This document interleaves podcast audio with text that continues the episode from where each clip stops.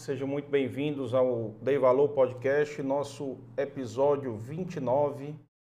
Hoje aqui, recebendo aqui meu amigo Cleto Gomes.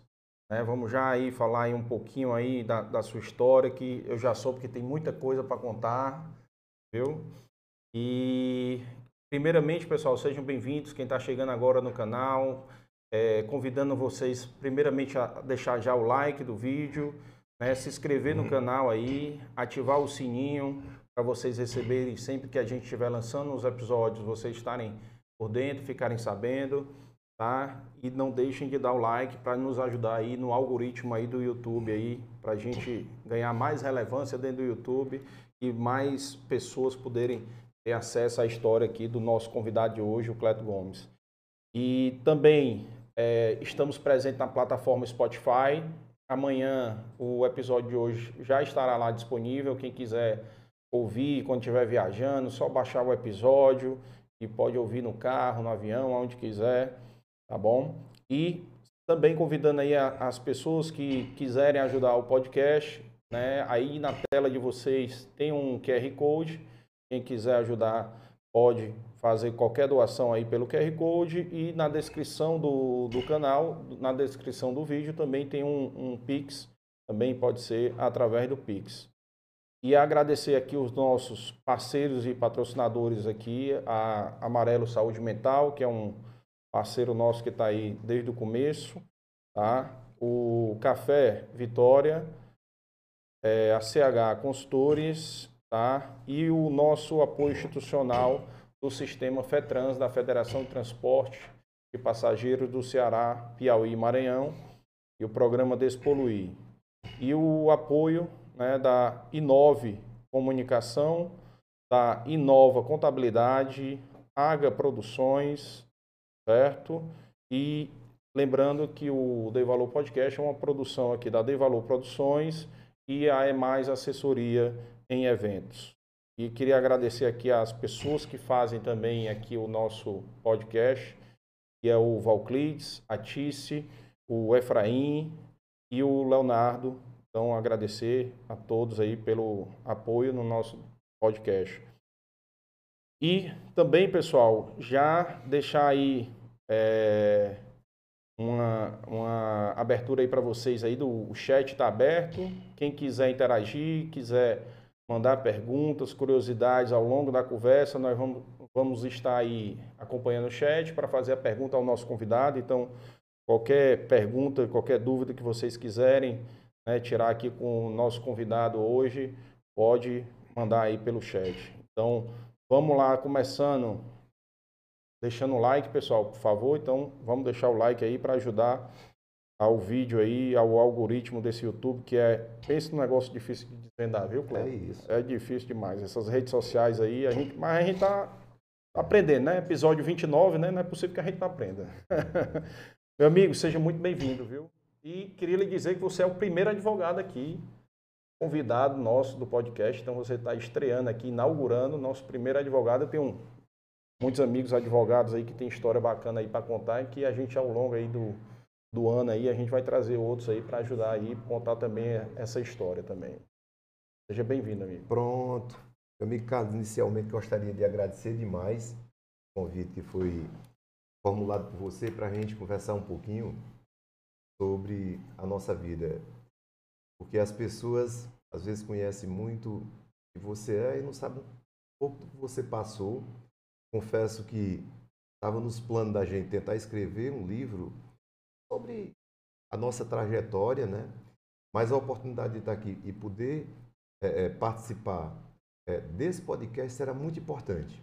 Eu acho que para mim mesmo é muito importante a gente procurar mostrar um pouco de onde a gente veio, né? Por onde nós passamos, aonde nós estamos e aonde nós queremos chegar. Então agradeço demais a, a, convite que foi formulado. Agradeço também o pessoas, os amigos que eventualmente vierem assistir o nosso vídeo, dizer que eu faço isso com muito prazer, porque eu muito, fico muito feliz, Carlos, falar sobre a minha vida, do jeito que ela foi, do jeito que ela é, do jeito que a gente imagina que continue sendo enquanto a gente estiver aqui na Terra, tá bom? Então, muito obrigado, tá? Amigo, prazer lhe receber aqui. É, a gente se conhece já há bastante tempo aí do Sim de Ônibus, né? As reuniões lá do de Ônibus, então assim, eu conheço um pouco da sua história, então eu nem dúvida que vai ser uma história muito rica aqui. E é isso mesmo que você falou, é, é, é meio que desmistificar e a vida do, do advogado como, como você é hoje, né? Um advogado bem sucedido, é só glamour, só foi glamour, né? Só coisa boa, né? Não teve perrengue, né? Não teve. Passou perrengues e, e, e o objetivo realmente é que você, como é uma referência, né? Para os advogados e, e advogados então recém-ingressados na carreira, né, que você possa também servir de inspiração, que é o principal objetivo aqui do podcast, né, que é contar essas histórias para que essas histórias sirvam de inspiração, de histórias de superação, né? E, e, eu sei que a gente vai, ao longo dessa conversa aí, é, entender melhor de onde veio o Cleto, o, o que, que o Cleto passou, né? Então, até virar esse advogado referência aqui no estado do Ceará, né? Então, para mim é um grande prazer ele ter aqui e vamos começar falando aí um pouco da, da sua infância, onde você nasceu, isso aí é uma, uma, coisa que eu também não me lembro, cara. Eu me lembro que já teve as histórias de onde é que nasceu. Eu sei que é do interior, né? Isso, um Carlos. Eu sou. Eu nasci na cidade de Iracema, aí. fica ali no Vale do Jaguaribe, né? É. Aqui bem pertinho. É uma cidade que eu tenho um carinho todo especial, porque lá eu nasci e morei até os 18 anos, né? Mas eu nasci em 1960, sim. Sou filho de Dona Nazinha, né? Que é a minha mãe e engraçado, desde o meu nascimento eu acho que eu fui um pouquinho polêmico, né? Hum. Aliás, hoje ainda continuo sendo essa pessoa mais ou menos polêmica, às vezes quando envolve OAB, esse tipo de coisa, né? Mas eu nasci fora do casamento, realmente assim, minha mãe era casada, o esposo dela tinha viajado para o Amazonas, e o Geraldo Pinto, que é o meu pai, né? Mandar um abraço aqui para a família Pinto, hum. que eu passei a conhecer há dois, três anos atrás e a conviver eu vi todos meus irmãos. Isso, aí. isso enfim, né? E na, no primeiro momento houve um, um, um, certo desconforto por parte dos meus avós, por parte da minha família, pelo fato de eu ter nascido fora do casamento. Foi engraçado, cara, porque a minha mãe ela era um pouquinho forte, gordinha, né? E ela lavava roupa. Ela criou os filhos lavando roupa, realmente lá na cidade de Iracema. E quando menos ninguém sabia que ela estava grávida, né? Porque ela já era um pouquinho forte, passava o dia lavando roupa, e nasceu o Cleto Gomes. Então pronto, a partir daquele momento houve um certo desconforto por parte da, da família Gomes, pelo fato de não aceitar, enfim.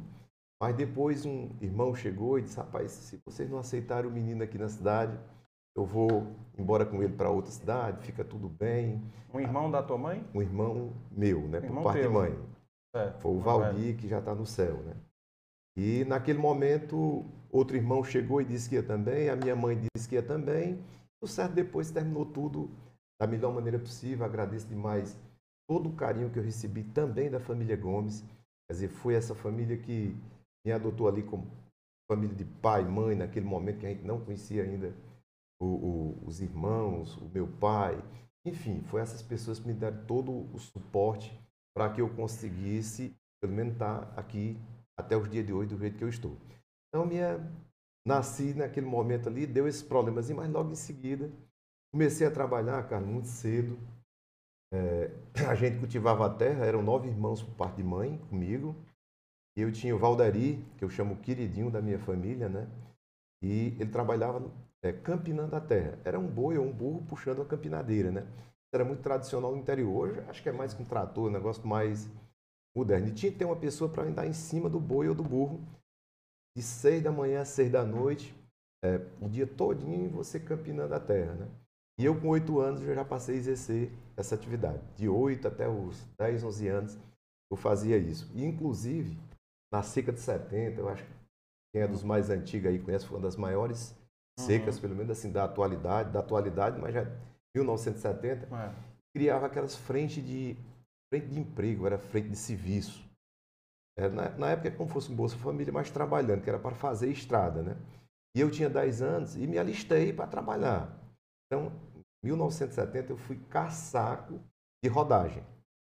10 anos, aí botava um lenço aqui no, no, no rosto, né, para poder impedir aquela quantidade de poeira que tinha fazendo estrada. Aí eu fui receber uma pá e um carrinho para poder transportar a terra para poder construir a rodovia, né? Evidentemente que eu não tinha força, porque com 10 anos. 10 né? anos, né? Aí chegou uma pessoa que eu não me recordo. Não, Cleto, o pessoal lá me chamava Toninho, Toninho de Nazinha, né? Você não vai conseguir fazer isso, mas acho que você podia ser feitor. Então, o feitor era aquela pessoa que passava o dia percorrendo a frente de serviço, chamando o nome das pessoas para saber se eles estavam presentes. Então, com 10 anos de idade, eu fazia esse movimento todo, chamava Francisco, Manuel, tá aqui. Se não tivesse, eu cortava o ponto mesmo, entendeu? Então, foi um registro muito importante na minha, na minha vida. É, é, esse trecho aqui de 0 a 10 anos. E, né? e tu não estudava nessa época? Ou não É assim, sempre eu estudei. Aí, assim, até o terceiro ano, aquele tempo a gente chamava até o terceiro ano, estava no EMA, que é uma cidadezinha, é um distrito de Iracema. Uhum. Aí, nesse período, com 10 anos, já estudava normal. Aí, 13 anos, fui para Iracema, aí fazendo, acho que era a terceira série, mais ou menos, um negócio mais ou menos assim. Mas sempre trabalhando e estudando. Sempre eu conseguia compatibilizar esse estudava, tipo de atividade. Tu estudava de manhã? Estudava, às vezes não conseguia ir a manhã toda, Uhum. ir uma parte, depois voltava para trabalhar. Mas sempre a gente estava ali é, estudando e trabalhando sempre. Eu costumo dizer para seis adolescentes, aposte na educação, aposte no trabalho, invocando aqui a fase do Elias, né?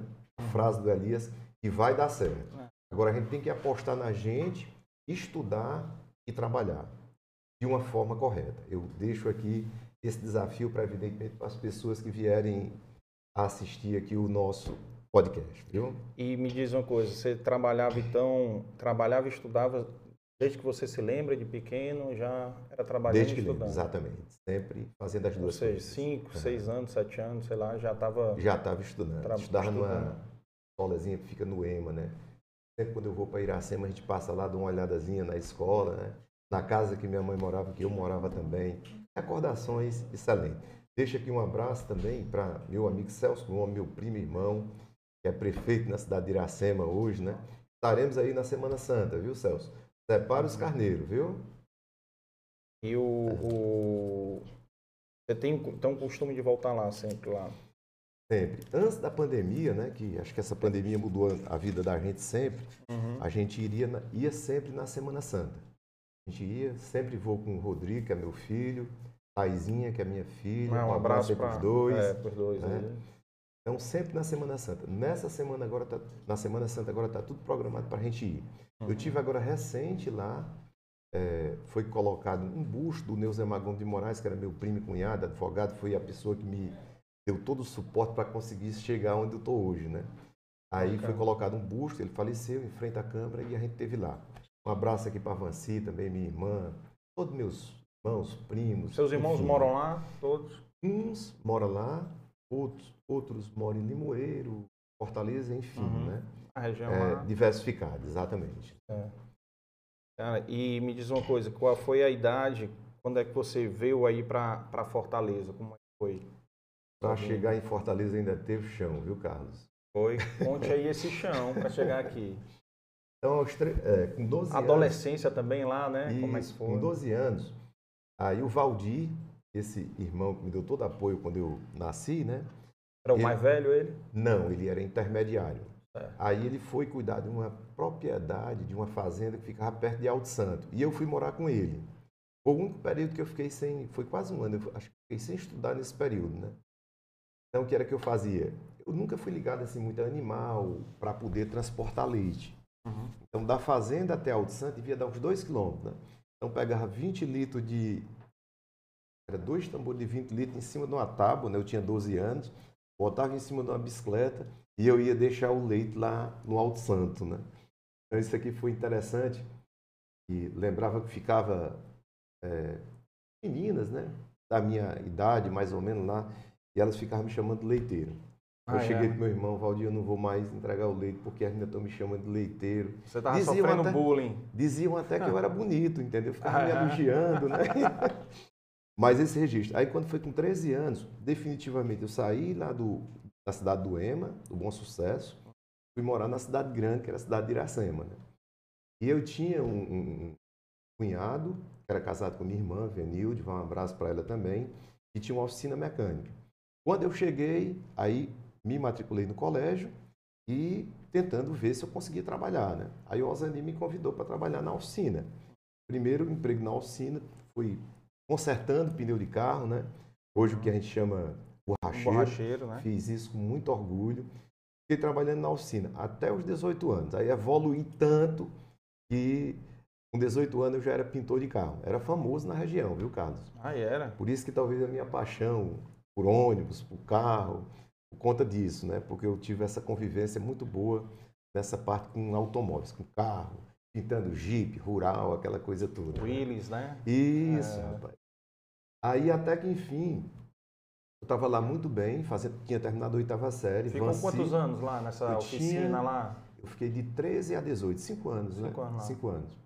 Aí Vanci Neuzemar, que é, que é meu cunhado e, e, e essa minha irmã, em dezembro de 1978. Todo mundo gostava muito de mim porque eu trabalhava e à noite estava estudando. Eu sempre tinha uma convivência muito boa com o pessoal do colégio, frequentava a minha vida. Se eu procurar, cara, na minha vida e disser assim, rapaz, Cleto, você tem um momento ruim na sua vida? Eu não me recordo.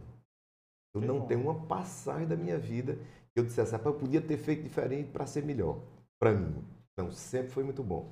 Aí Vanci chegou e disse assim: Tony, vamos morar em Fortaleza? Você vai para minha casa estudar e trabalhar. Olha aí. Aí eu pensei duas vezes, eu disse, rapaz, eu vou. Cheguei para o Ozani, que era meu cunhado, disse assim, Ozani, rapaz, eu não vou perder essa oportunidade, não. Eu vou morar em Fortaleza. Nunca tinha andado aqui. Lógico, Nunca tinha né? vindo. Não. Aí ele olhou para mim e disse, Tony, o que é que você vai fazer lá? Eu disse, rapaz, eu vou dirigir táxi. Ele olhou para mim e disse, é. mas você sabe dirigir em Fortaleza? Quer dizer, não era questão na, a, a, dificuldade talvez era. A superação teria que ser tão grande que a dificuldade era para saber dirigir um táxi aqui. Não era você ter um sonho de um carro, né? Eu digo, vou tentar. E assim eu vim morar aqui em Fortaleza, passei a estudar é, no Colégio João Pontes, né, que era da Senec, né, não sei se você lembra, né? E trabalhando lá com o Neuzemar. Aí surgiu uma oportunidade, ele ocupava um cargo de diretor no consórcio rodoviário do estado de Ceará, e me convidou, surgiu uma oportunidade para ser o motorista dele. Então, eu tive carteira assinada como motorista no consórcio rodoviário do Estado de Ceará. E depois das incorporações, né, parte do consórcio ficou hoje no DER, né, que era uhum. antigo. Depois passou pelo DAIA, DERT. Parte foi do transporte coletivo, que foi para a SUTES. Depois também, hoje eu acho que quem controla a Cidetran, né? Mas aí, pronto, aí passei esse período dirigindo o carro bem direitinho e estudando. Primeiro ano fiz no, no, no Colégio João Ponte, segundo no Colégio Brasil à noite e o terceiro no Integral, que era do nosso professor Moraes. À noite o Integral ficava ali na, no centro, né? Hum. Engano, na Praça da Criança, como a gente chama, né? Acho que é Pedro Pereira, com Aquela, Era na, perto ali. Pronto, exatamente. Acho que é uma universidade lá hoje. É? Isso, é? pronto. Aí ficamos lá e concluímos o, o, o terceiro ano. Foi qual, quantos anos tu tinha? 78, 3, 78, 79. Acho que 81 eu devia ter 21 anos por aí. 21, 22 anos. 21, certo. 22 anos. Essa, essa questão do trabalho cedo, né? Ter trabalhado muito cedo, ter perdido, né? Como você falou, né? Um ano sem estudar, atrapalhou um pouco em concluir mais cedo, né? Isso. Eu é. repeti um ano na cidade de Iracema, porque como eu fiz a terceira série Nesse colégio lá do, do ficava lá no, no, EMA, no distrito de Iracema, quando eu fui para Iracema, eu digo, rapaz, eu vou repetir o terceiro ano de novo. Eu não vou conseguir acompanhar, né? Então, aí eu perdi um ano aí, perdi um ano quando eu fiquei nessa fazenda sem sim, estudar. Sim, sim. Então, por isso que eu retardei um pouco também uhum. a questão do, do, do, da escola, como se diz. Foi um período muito bom, Ave Maria, é tranquilidade. E quando você estava estudando aqui, estava trabalhando também? Aonde aqui? Aí eu trabalhava como motorista, estudava fazendo o segundo grau. Mas depois que formou? Pronto. Aí eu fui vestibular para medicina, né? Eu acho que todo mundo assim sonha em ser médico, né? Ah, Fiquei é? muito feliz aqui, saber que seu pai é médico, fica é. um abraço aqui para ele, mas eu fui é. para medicina e fiz para direito. Aí eu passei para direito, terminei é, seguindo carreira na, na, na, Fiz a faculdade na Unifor para o curso de Direito. Né? E teve, assim, tem cada coisa na minha vida que às vezes eu fico pensando, às vezes eu fico refletindo muito. Aí eu ganhava um salário e meio como motorista, né? Como hoje esse valor, o valor da remuneração do motorista é em torno disso aí. Uhum. Como era que eu ia pagar o Unifor, ia ter o dinheiro para minhas brincadeiras, que eu sempre brinquei muito. Você não tem noção, velho. Eu morava com tia Giseuda, com minha tia, eu saía de casa sexta-feira, né? Às vezes chegava segunda-feira pela manhã, ela atrás passava, tá, tá no céu, me protegendo sempre, né? Aí eu passei no vestibular, consegui pagar a, a, a, mensalidade, a primeira mensalidade, mas não consegui pagar as outras, né? Aí quando chegou, quando chegou em julho, fui matriculado novo. A Unifor chegou e disse: Espera aí, rapaz, você não pode se matricular. Hum, porque você está cinco parcelas aqui em atrás. E eu não tinha como pagar, né? Aí, na SUTES, que cuidava do transporte coletivo, né? Aí eu era funcionário lá. Sim, eu era motorista na SUTES e pedi para ter uma oportunidade. A pessoa disse, claro, você já é motorista da diretoria. Você quer ir para onde, né? Não, eu quero ir para um local que você faça carreira aqui dentro, né? Ele disse, rapaz, só se você começar como auxiliar de serviço. Eu digo, opa, é isso mesmo. Aí lá eu fui auxiliar de serviço, auxiliar administrativo, assistente administrativo, até é, é, é, conseguir terminar direito e depois fui advogado de lá, né? Mas voltando, como foi que eu paguei a faculdade? Né? Sempre a gente tem um jeitinho de tentar superar os obstáculos que aparecem na vida da gente. Então eu cheguei para o Ivan, que era, no caso, presidente da Associação dos Servidores da SUTES, que era a SUTE. Cheguei para o Ivan e disse assim, Ivan, cara, quem é que faz a contabilidade aqui da associação? Aí ele disse, ah, é um contador. Mas eu estou precisando de uma oportunidade, eu queria fazer a contabilidade daqui. Aí o Ivan chegou e disse, você está fazendo direito ou você está fazendo contabilidade? Eu disse, rapaz, eu estou fazendo direito, mas eu fiz a primeira cadeira de contabilidade geral, logo na primeira cadeira que você faz ali, né? É, introdução, então, né? Contabilidade. Aí, eu tava, você me, desse, me desse a oportunidade para fazer a contabilidade. Quanto é que você paga lá? Não, eu pago dois salários. Quanto dava certinho, cara, eu pagava a minha faculdade na hora, né? Aí disse, rapaz, eu queria que você me desse a oportunidade. Eu falei com o contador, que era amigo meu, ele, aí eu ficava pagando meu salário para ele, ele me deu a oportunidade de fazer a contabilidade da associação. Então, toda a minha faculdade eu consegui pagar através desses honorários que era compartilhado com o contador para fazer a contabilidade. Né? Mas não foi, não foi só por aí. Eu cheguei para o Ivan Ivan, mas você não está entendendo, mas eu quero que você me antecipe seis meses. Eu quero que você, porque eu tô com, eu tô com seis parcelas em atraso. Se for só daqui para frente, eu vou passar seis meses sem estudar. E eu estou querendo terminar. Né? Não, Cleto, nesse caso, só se a gente convocar é, se emociona um pouquinho. Eu estou querendo, só se você, só se eu convocar uma assembleia dos servidores para decidir sobre isso, né? Rapaz, pois faça isso, é tudo que eu quero. Aí cheguei lá, Fiz a minha sustentação oral lá, a minha defesa oral perante Sua primeira pessoal, defesa oral. Dizendo que estava muito satisfeito fazendo a contabilidade, queria que me antecipasse esses seis meses ali. Então era 12 salários, dava para pagar um semestre que estava atrasado. Uhum. E assim sucessivamente. Então um sempre eles iam antecipando seis meses, eu pagava um, um, o, um, o atrasado e dava, criava um fôlegozinho para ir pagando para frente.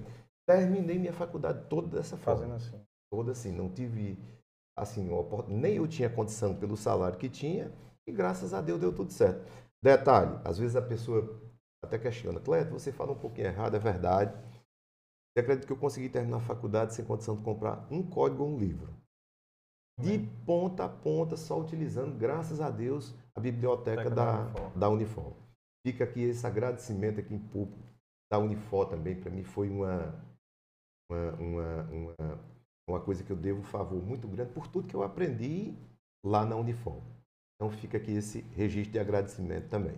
Eu sou ex-aluno da Unifor também. Ah, então, rapaz. Ali a biblioteca realmente é Pois é. Fenomenal, né? É. Hoje tem toda a é. facilidade, Carlos. E quando a gente diz assim que você não tem, é, que você não teve é, é, a condição de comprar um livro, aí às vezes hoje vem o estudante de direito hoje, a pessoa diz, é, claro, um livro, cara, você tem livro hoje no Google, em todo canto. Pessoal, estou falando aqui de uma situação de 34, 34 não, 37 anos atrás. Quer Sim. dizer, você não tinha facilidade de encontrar qualquer um livro digital. É. Você zero, não tinha, era zero. zero. Tudo era escritozinho. É. lá na, na, na, na biblioteca você ia, enfim, né? Mas foi muito bom. Aí terminei o curso de Direito, tudo bem direitinho, e, enfim, estamos aí tentando sobreviver nesse período todo como advogado. E o interessante do seu depoimento, Cleto, é que é, tanta gente reclama por tão pouco, né, cara? Você ralando para pagar sempre um semestre anterior, né? então você pagava um semestre anterior, um, inspirava para estudar. Hoje em dia deve ter aluno que reclama, não, meu livro tá, tá velho. Né, porra, reclamando com, com a barriga cheia, né?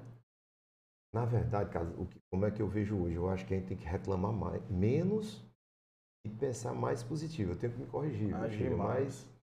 Mas assim, o, o ideal realmente é que a pessoa pense dessa forma.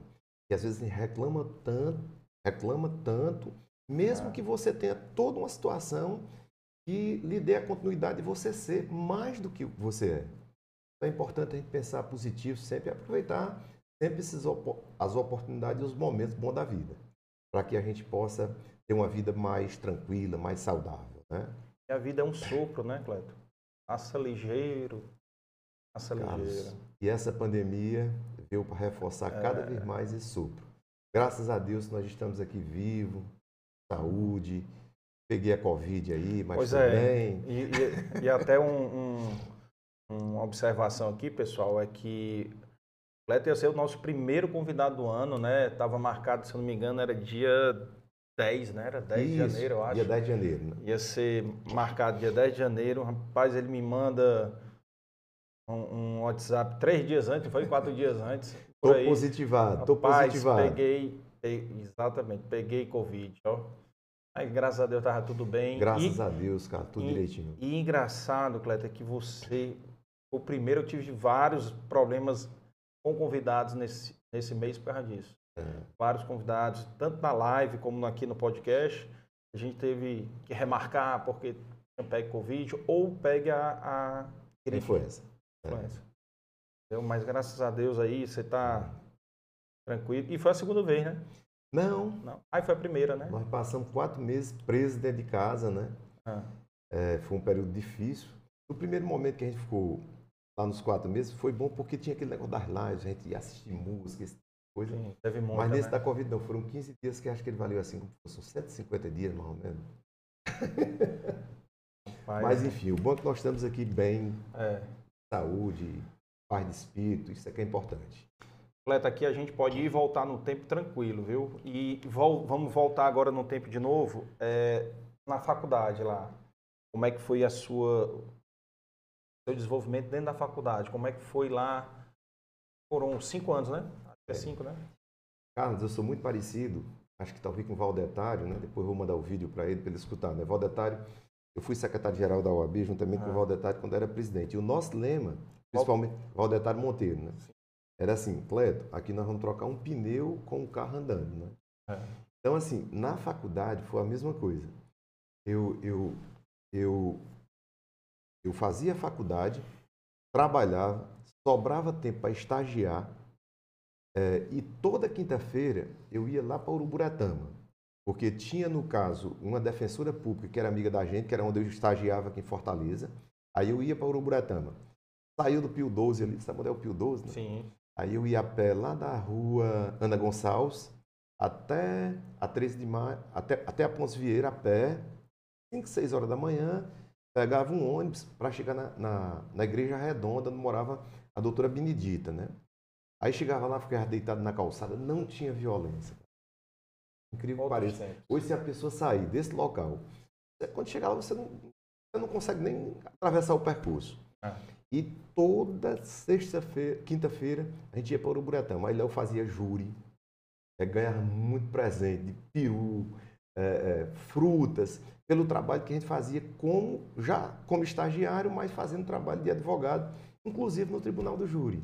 Então, assim, minha, meu período de, de, de faculdade foi todo estagiando, mas estagiando mesmo. Tanto é que eu não tive qualquer dificuldade, cara. Terminou a faculdade.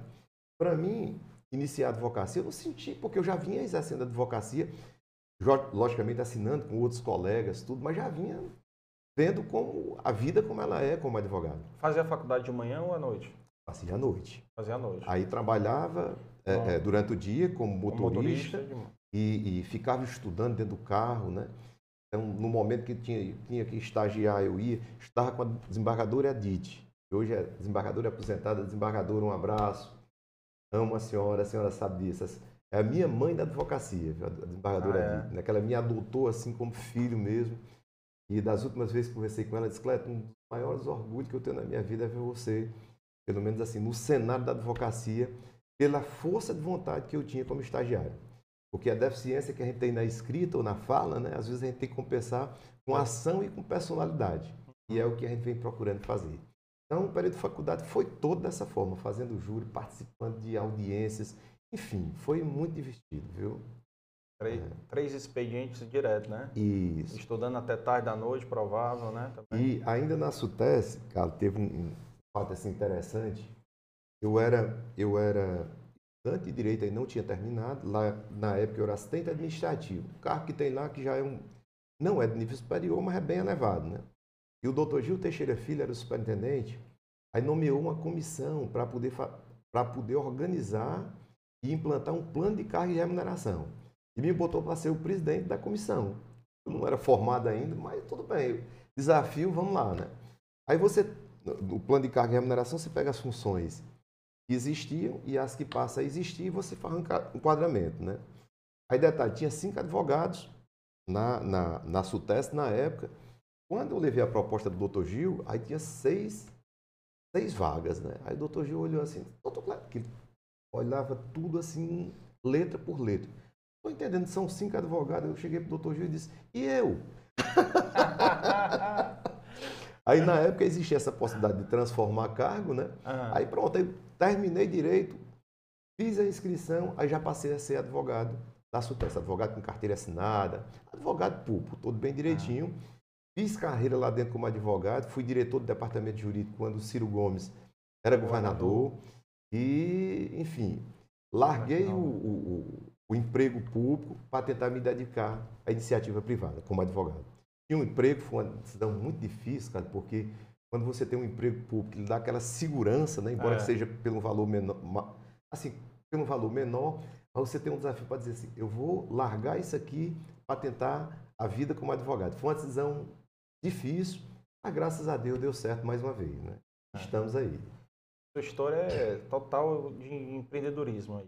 Total, né? Porque quem é uma das características de um empreendedor é posição a correr risco, né? É, exatamente. É, que- A pessoa que não se dispõe assim a correr risco, realmente ele não pode empreender. é, tem né? que Porque faz parte do, empreendedor, do empreendedorismo é você estar ciente que em determinado momento você tem que correr risco. Né? É. Às vezes dá certo, às vezes não dá. Para mim sempre deu certo, graças a Deus. O advogado ele é um empreendedor, né? Porque como é uma, uma carreira, é, um profissional liberal, né? Ele acaba sendo um, um empreendedor porque ele também corre risco, né?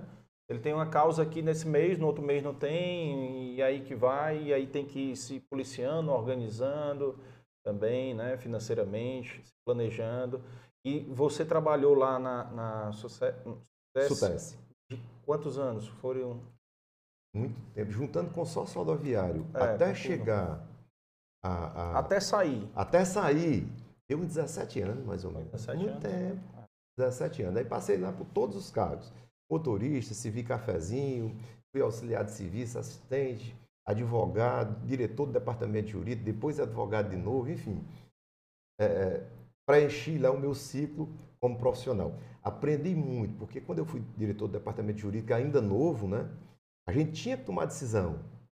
Porque, assim, às vezes, uma das dificuldades que o advogado enfrenta na- no, no dia a dia é você ter, encontrar aquele momento certo de tomada de decisão e desenvolver uma estratégia, né?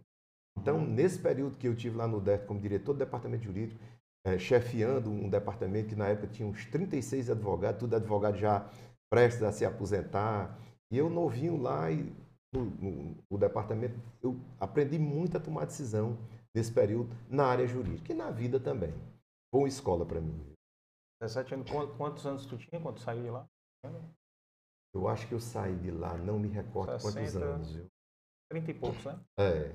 Era 30 e poucos anos, acho que mais ainda, viu? Me aposentei lá também, grande parte utilizando o, o, o tempo serviço serviço de lá. né? Isso, E você exatamente. com certeza era um case de sucesso lá dentro, né? Porque todo devia ser uma referência por ter passado todos os cargos lá, né? Pois No- é, a gente transitava bem com todos, né? Porque lá a gente assumiu assim várias comissões importantes. No transporte coletivo, né? Tem um, talvez não sei se chegou a ver um regulamento que tinha do transporte coletivo que foi em 1992, se não me engano. Eu não era formado também, foi o presidente da comissão que elaborou esse regimento do transporte coletivo do Estado de Ceará.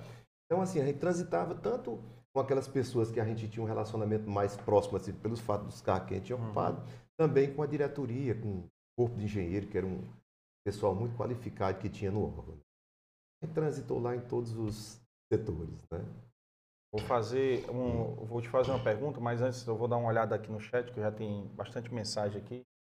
Mas a pergunta que eu vou deixar aqui para tu pensar é fez mudar, né? Fez correr esse risco. Teve alguma coisa, uma mudançazinha de chave? Teve alguma experiência que tu teve e fez, rapaz, eu vou empreender, eu vou em minha carreira. Alguém te aconselhou a fazer isso? Né? Se alguém te pensou nisso? Assim, Falou. Carlos, eu acho que talvez em função assim de toda toda dificuldade que eu digo assim, dificuldade financeira da nossa família, né? A gente era uma família, é uma família pobre a nossa, a família Gomes, e sempre eu, eu quero conseguir mais alguma coisa na vida. Hoje mesmo tem um projeto na advocacia que a gente está tentando se reinventar no escritório, né? Tem outros projetos paralelos aí que a gente está desenvolvendo, startup, esse tipo de coisa. Eu gosto muito de tentar procurar fazer alguma coisa nova. Uma Então, a ambição gente- de crescimento, né? Pronto. É. É, se Porque o pessoal associa ambição a coisa ruim, né? Que é, que é a totalmente ambição às vezes é errado. maléfica, é aquela que você vê um amigo que você quer tentar derrubar para você tentar. Isso não existe É. comigo, sabe? Ah. cara? Eu fico muito feliz quando eu vejo meus amigos crescendo. Agora eu gosto muito assim, desafio para tentar sempre estar me superando. Uhum. Isso é um- uma das características que eu imagino que eu tenho, entendeu? E o que me fez mudar, assim, fez tentar pelo menos chegar até aqui, se é muito, é pouco, não sei, acho que é muito, porque quem não tinha nada, de qualquer maneira, a gente está aqui podendo ter, a oportunidade de estar conversando com você, colega da gente, os amigos aí no YouTube nos vendo, para mim já é uma realização enorme. E contando aqui a minha vida, né? Então só isso aqui para mim é, é- é- não, não tem valor econômico, digamos assim. Uma satisfação enorme. prazer é nosso aqui de estar compartilhando essa história aí de, de tantos desafios aí que você superou. Mas uma coisa que a gente ouve as pessoas falar, né, de uma maneira pejorativa, é essa questão, fulano é ambicioso, né? Falam de uma maneira pejorativa. Ambição não é ruim, a ambição a qualquer preço, que é, né? A ambição passando por cima dos seus valores, né?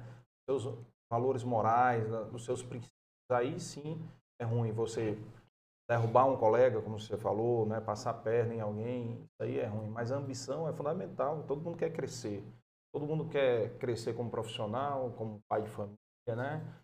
Assim, você deu um exemplo muito bacana, né? E realmente muito corajoso, né? Corajoso. Estabilidade, aquela época, estabilidade era mais ainda em alta, né? Então você tinha falando aí, tu, tu saiu no final do governo do Ciro, foi? O, Ciro foi dois, três anos depois. Eu, no governo Ciro, eu fui diretor do departamento jurídico, aí larguei o- a diretoria para ficar só como advogado e passei quatro anos é, com licença para interesse particular não remunerada, aí logo em seguida eu me desliguei. Deve ter sido uns oito anos depois do governo do, do, do Ciro. Ciro ele foi governador de 90 a 94. É, então, 90 e 94. 98, É, aí foi Isso. o governo Tássio já, É, né? com certeza. Vamos dar uma olhadinha aqui no chat rapidinho Aham. aqui, Cleta, aí depois a gente continua. Aham. É, Lídio Bezerra, tenho a maior admiração por esse grande profissional. Cleto Gomes, Camila, boa, boa noite. Ah, Camilinha, um abraço, Camilinha. Olha aí, um abraço, então. É, Ana Zélia Cavalcante, grande advogado. Franco, Almada, Bora Toim. Camila aqui falando aqui, sou, sou, sou fã do, do meu amigo, grande advogado Cleto Gomes. Eu acho que a Camila trabalhou contigo lá. É Camila e Cunto ou é Camila? Não, é a, é a Camila Borges. Camila Borges. É. Rapaz, a gente não tem, não tem, não tem a condição de, de, E Camila é, é uma referência, né? É, Camila é muito boa. Ariane Gomes, Felipe Lima, parabéns. Francisco Roney, é, não conhecer esse podcast, seja bem-vindo. Aos que estão chegando agora, sejam bem-vindos ao Dei Valor Podcast. Vocês podem, primeiramente, já se inscrever e deixar o like, porque eu acho que a história que vocês já ouviram até agora vale todos os likes aí. Então, por favor, vamos deixar os likes aí na, na nessa história bacana aqui do, do grande amigo aqui, Cleto Gomes. E também, pessoal, tem vários outros episódios antes, né? Tem, tem histórias aí de empreendedores aí, de personalidades, então vocês podem ir se degustar aí num final de semana, à noite, a qualquer momento aí, e escutar um pouco dessas histórias aí, que são histórias fenomenais, Beto Student, Fernando Cirino, Dimas, né? Nosso, Nosso amigo, amigo Dimas, Dimas, rapaz. Um abraço Dimas aqui Dimas. Deu, Dimas deu uma aula de transporte aqui, viu, é, Cleto? Eu sei foi disso. O, Dimas deu uma aula, foi segundo episódio dele. É. O Neto foi o primeiro, o dele é. foi o é. segundo. E aí teve Marcelo Paz, presidente de Fortaleza, pessoal. Então acompanhem lá. Vai ser um grande prazer ter mais pessoas aí acompanhando essas histórias aí. É... Andressa Frota, parabéns. Ozi Gomes, grande advogado. Michel Raiol, referência na advocacia do Estado. Jeane, boa noite.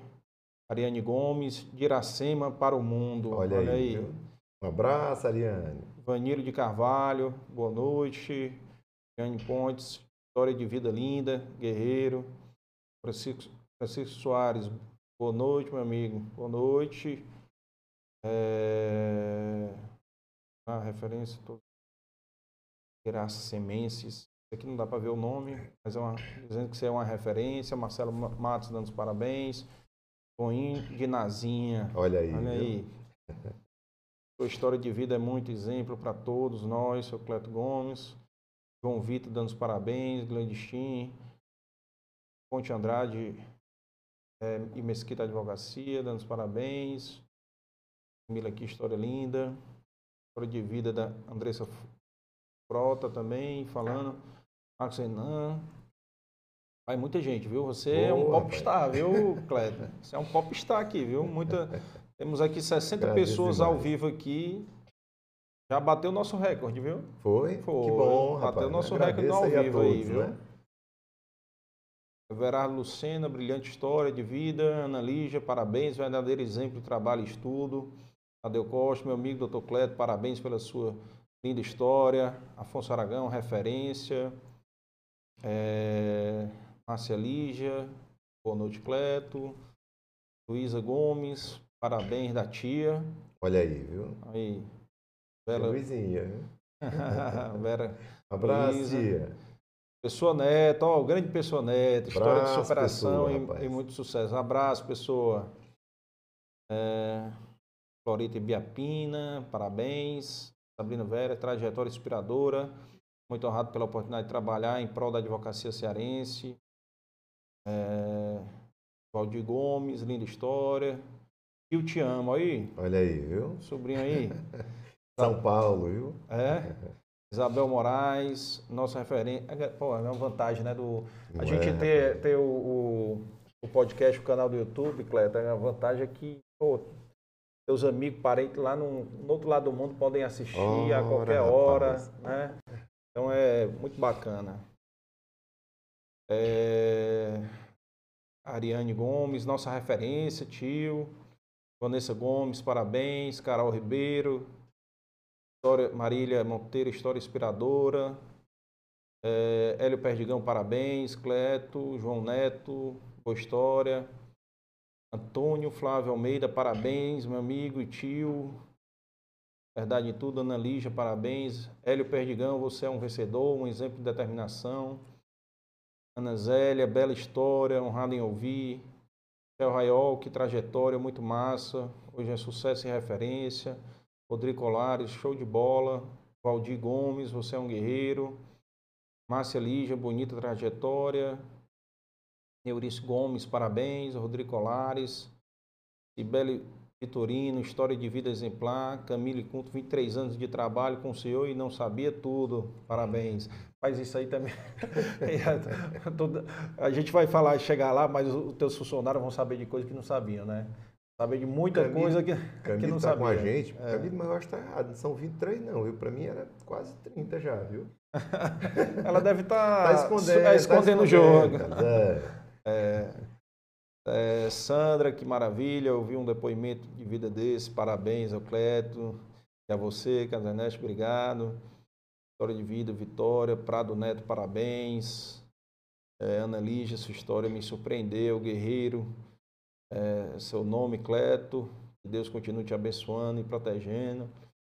Washington Frota, doutor Cleto, além de vontade de vencer, o senhor transpareceu por transpareceu ser portador de um valor caro e raro, honestidade. Isabel Facó, parabéns.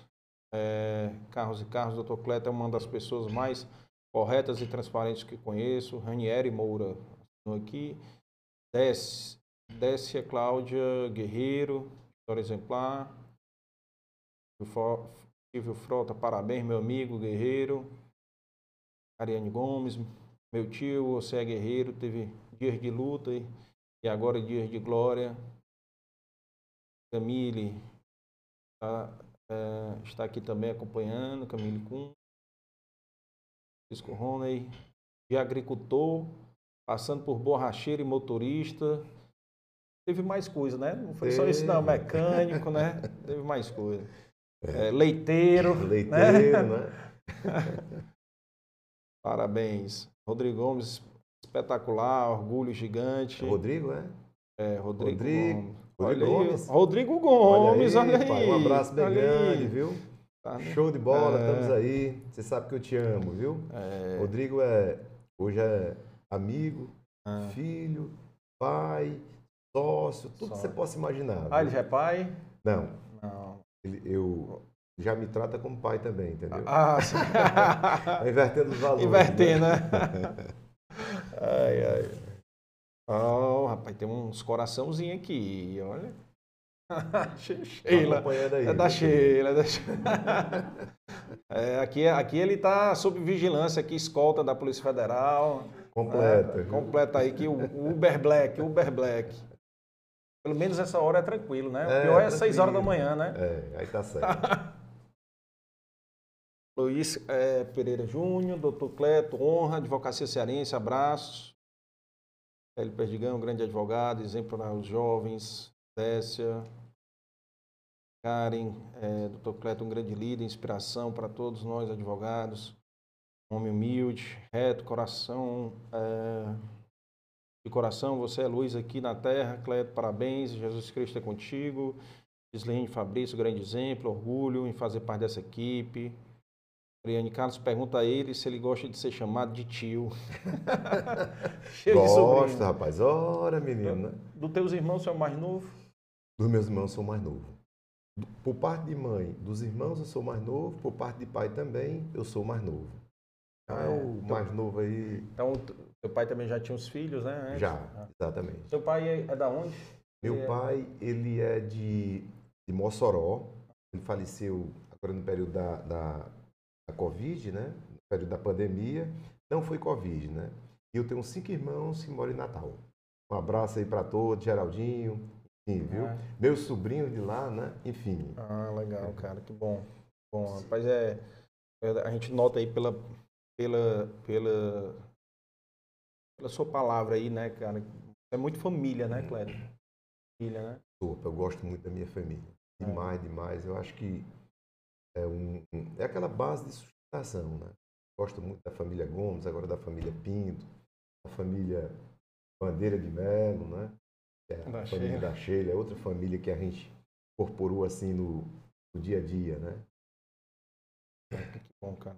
É, Sônia Maria, Dr. Cleto, um advogado que nos inspira pela sua história de superação, sucesso sempre.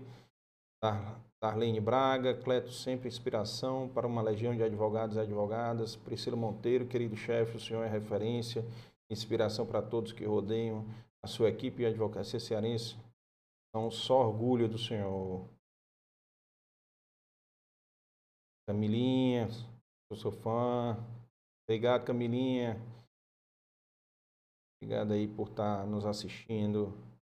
É...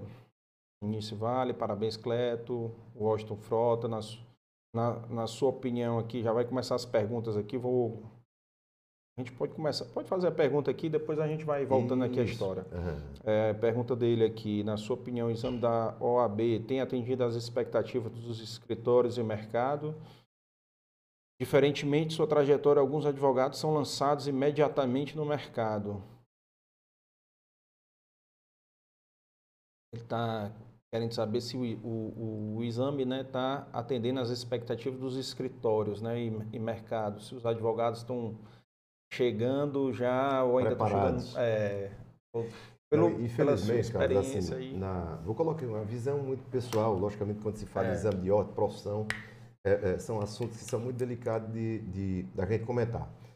Mas a gente tem percebido com a, quantidade de cursos de direito que foram lançados aqui no estado de Ceará, a gente vê que a qualidade do ensino ela está deixando a desejar. Então, assim, o que é que a gente recomenda para as pessoas que pretendem ser advogado? Porque, Carlos, só fica na advocacia aquela pessoa que for vocacionado para exercer esse sacerdócio. Uhum. Senão, ele vai ser juiz, promotor, desembargador, enfim, tem vários cargos, todos bem uhum. relevantes como a advocacia, mas só fica na advocacia aquela pessoa que tem aquela aptidão, vocação, né, aptidão para sofrer ali no dia a dia, é. alegria, tristeza, todo dia da advocacia. Curvinha, né? É assim. Então, o ensino jurídico no estado do Ceará, vou me reportar ao estado, eu acho que ele está deixando muito a desejar. Então, assim, as pessoas lá no escritório, a gente só, só contrata colegas, né? E depois de uma prévia seleção que você faz, tanta parte escrita, é uma provazinha que você faz para um concurso qualquer. E a gente tem tido dificuldade de encontrar advogados preparados. Então, assim, o que é que a gente. Então, uma pergunta assim: o exame de ordem está atendendo às expectativas?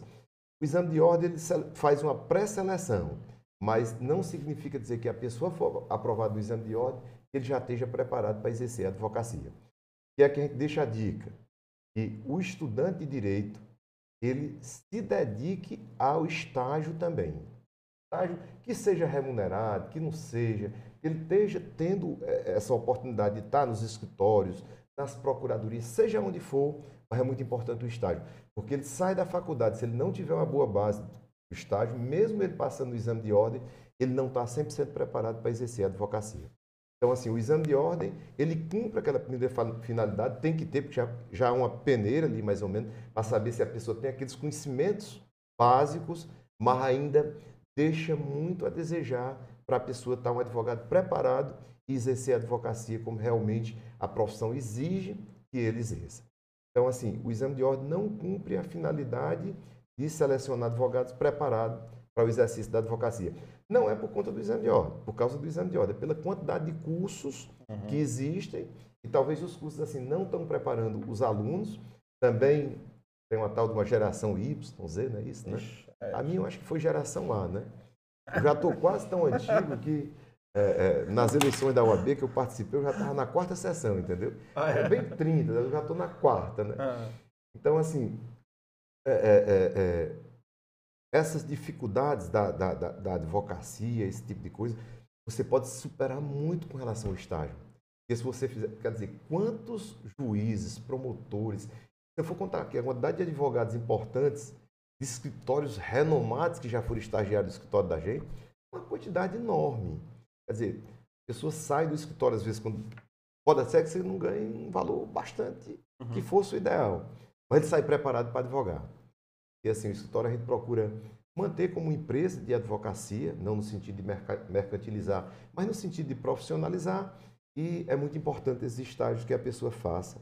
Às vezes é muito importante quando você terminar um. se inscrever na UAB, às vezes você passar um tempo no escritório de advocacia, porque você encontra uma bagagem muito grande para você verificar se quer ficar no escritório, se você quer seguir carreira solo com outros, com outros colegas abrindo escritório de advocacia.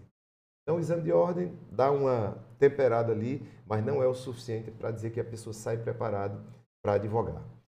Merece um pouquinho é, mais de estudo, viu? É, se serve de consolo, eu acho que esse problema não é só do, do, da advocacia, não, tá? porque toda faculdade hoje em dia, quando estava abrindo, né, abria com um curso de administração, que eu sou formado em administração. É, também acho que a administração pena com isso. E normalmente um curso atrativo era direito. Né? Então as faculdades abriam administração, direito, contábeis, alguma coisa assim. Como são a, as únicas duas classes que fazem exame é a advocacia, né, direito e contabilidade, né, que fazem exames, as outras não, não fazem, pelo menos não lembro, não estou por dentro, viu, pessoal? Mas eu saiba, só são as duas. E não necessariamente é como você fala, né? Às vezes essa pessoa, essa geração Y, Z, sei lá qual é aí. É minha, muito rápida, né? É, para mim é uma, para mim talvez seja geração mimimi também, sabe? Uhum.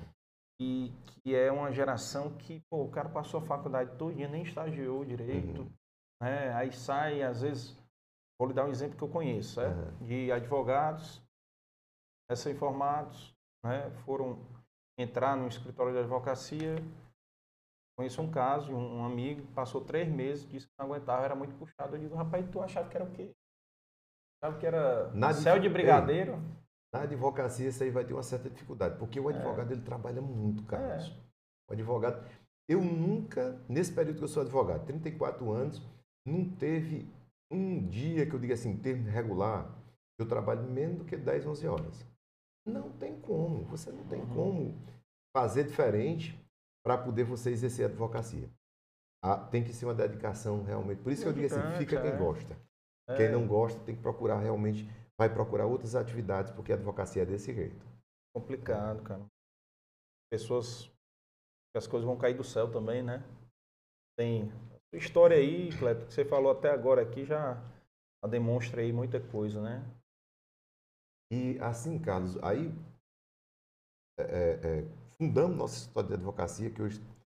Esse... Sim, vamos lá, que ano? Vamos voltar lá. É, Rapaz, você anos. saiu, né? Você saiu lá do 30 anos já. 30 anos. De escritório, né? Ah. São 34 de advocacia, 30 anos de Cleto Gomes, advogados associados. Né? Aí nós iniciamos, é, eu tinha comentado com você antes, né? Quando eu, 3, 4 anos de advocacia, me dediquei única e exclusivamente à advocacia criminal Uhum. Tive a oportunidade de participar de 16, é, de 26 sessões do Tribunal de Júri, seja como assistente, seja como defesa, né? Depois foi que a gente deu uma virada de chave e foi para a advocacia empresarial. Deixa aqui um abraço para meu amigo Adilson Bezerra, foi quem, primeira empresa que confiou o nosso trabalho. E a partir daí o Sindione me adotou. Então deixa aqui esse agradecimento todo especial, meu amigo Dimas, Mário, Chiquinho Feitosa, nosso senador, Chiquinho, quem me contratou para advogar para as empresas do Chiquinho foi o pai do Chiquinho, seu Carlos. Quer dizer, fui, terminei direito, a gente já começou a advogar e continua até hoje. E a partir daí, pronto, aí a gente começou a advogar na área empresarial e a gente vem procurando, Carlos, se reinventar todo dia.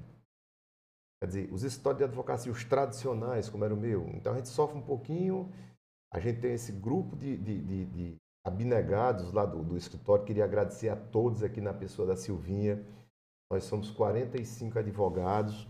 É, Silvinha, Camilo está dizendo que tem 23, né? ela tem 29, Silvinha tem 30. Não vai, não, não vai mentir não, hein, Camilo? Né? Então, assim, esse grupo de, de pessoas que nós estamos lá, mas tentando se reinventar todo dia. Porque com essa pandemia que houve, a, a, essa loucura com o desenvolvimento da tecnologia da informação, você tem que. Antes você tinha que ter o um escritório, não, você coloca o escritório onde você tiver, você está exercendo o seu trabalho da mesma forma como quem tem uma estrutura. Né? Então, deixar aqui os agradecimentos para essa equipe. A gente advoga basicamente na área empresarial e é de lá que a gente vem procurando tirar o sustento para a gente ficar se mantendo bem como eu estou atualmente. Enfim, e quais são novos a, desafios. Quais são as áreas, Cleto, que você trabalha lá no escritório? Na área, na, na, no escritório, a gente a nossa classificação como escritório de advocacia é na categoria Full Service. Ele, é, ele atende todos os segmentos de uma empresa. Tá? Então, 2017, 2018, 2019, 2020, 2021, nós fomos analisados pela revista Análise, que analisa os 500 escritórios de advocacia no, no Brasil. E aqui no estado de Ceará teve um ano que nós ficamos em segundo, salvo engano, todos esses outros anos nós ficamos em primeiro lugar nessa categoria full service. Né? É uma avaliação que é feita por clientes que têm um faturamento relativamente alto, faz essa avaliação, revista mais do que correta, né? É um, é um dos indicadores de, de, de digamos assim, de, de, aceitação por parte do, do, do cliente essa revista NADS. A última agora, eu ainda fui o advogado mais admirado do estado de Ceará e o escritório Olha também. Aí. Parabéns. Então, os clientes, graças a Deus, que a gente vem ao longo de tanto tempo, vem confiando no trabalho da gente, dizer que em 2022 estamos cada vez mais juntos para prestar um serviço com melhor qualidade, associado sempre à tecnologia da informação. Então, na área, de, na área empresarial, a gente advoga em todos os segmentos. Tá? A empresa contrata a gente, a gente atende desde direito tributário, penal, empresarial, civil, trabalhista, na parte da consultoria, né? Então, a gente desempenha essa atividade de uma forma bem intensa e, na visão da gente, de uma forma bem profissional. Tanto é para a gente ficar 30 anos no mercado, né? É... Deve, estar, deve, estar, deve fazer alguma coisa, pelo menos, razoável, né? Porque senão é, o cliente não suportava não tanto suportava, tempo. Né? É. Quem é teu cliente tempo. mais antigo? Meu cliente mais antigo hoje é, são as empresas do de ônibus e uhum. as empresas do, do grupo do seu Jacó Barata, uhum. que envolve Guanabara, Ceará Diesel, Ceará Diesel uhum. todas essas empresas a gente advoga. E das empresas do grupo do Chiquinho. As são as mais antigas que existem. Mais antiga que existe. Então agradeço a todos aí pela confiança, né? Por estar dando o trabalho da gente há, tantos anos. Né? É, você falou aí do, do Guanabara, o, o Paulo Porto vai vir, viu? Em março. Março vai estar por aqui. E Paulinha, pai, teve um, um... Paulo, assim, todos os momentos de tomada de decisão, Paulo sempre esteve no meu lado para dar um norte, né? Tanto é que quando eu fui para largar o, o, meu emprego, né, de advogado público, né, eu conversei com o Paulo, Paulo, vamos jantar. Chegamos lá, Paulo, pô, tô com medo de sair de lá.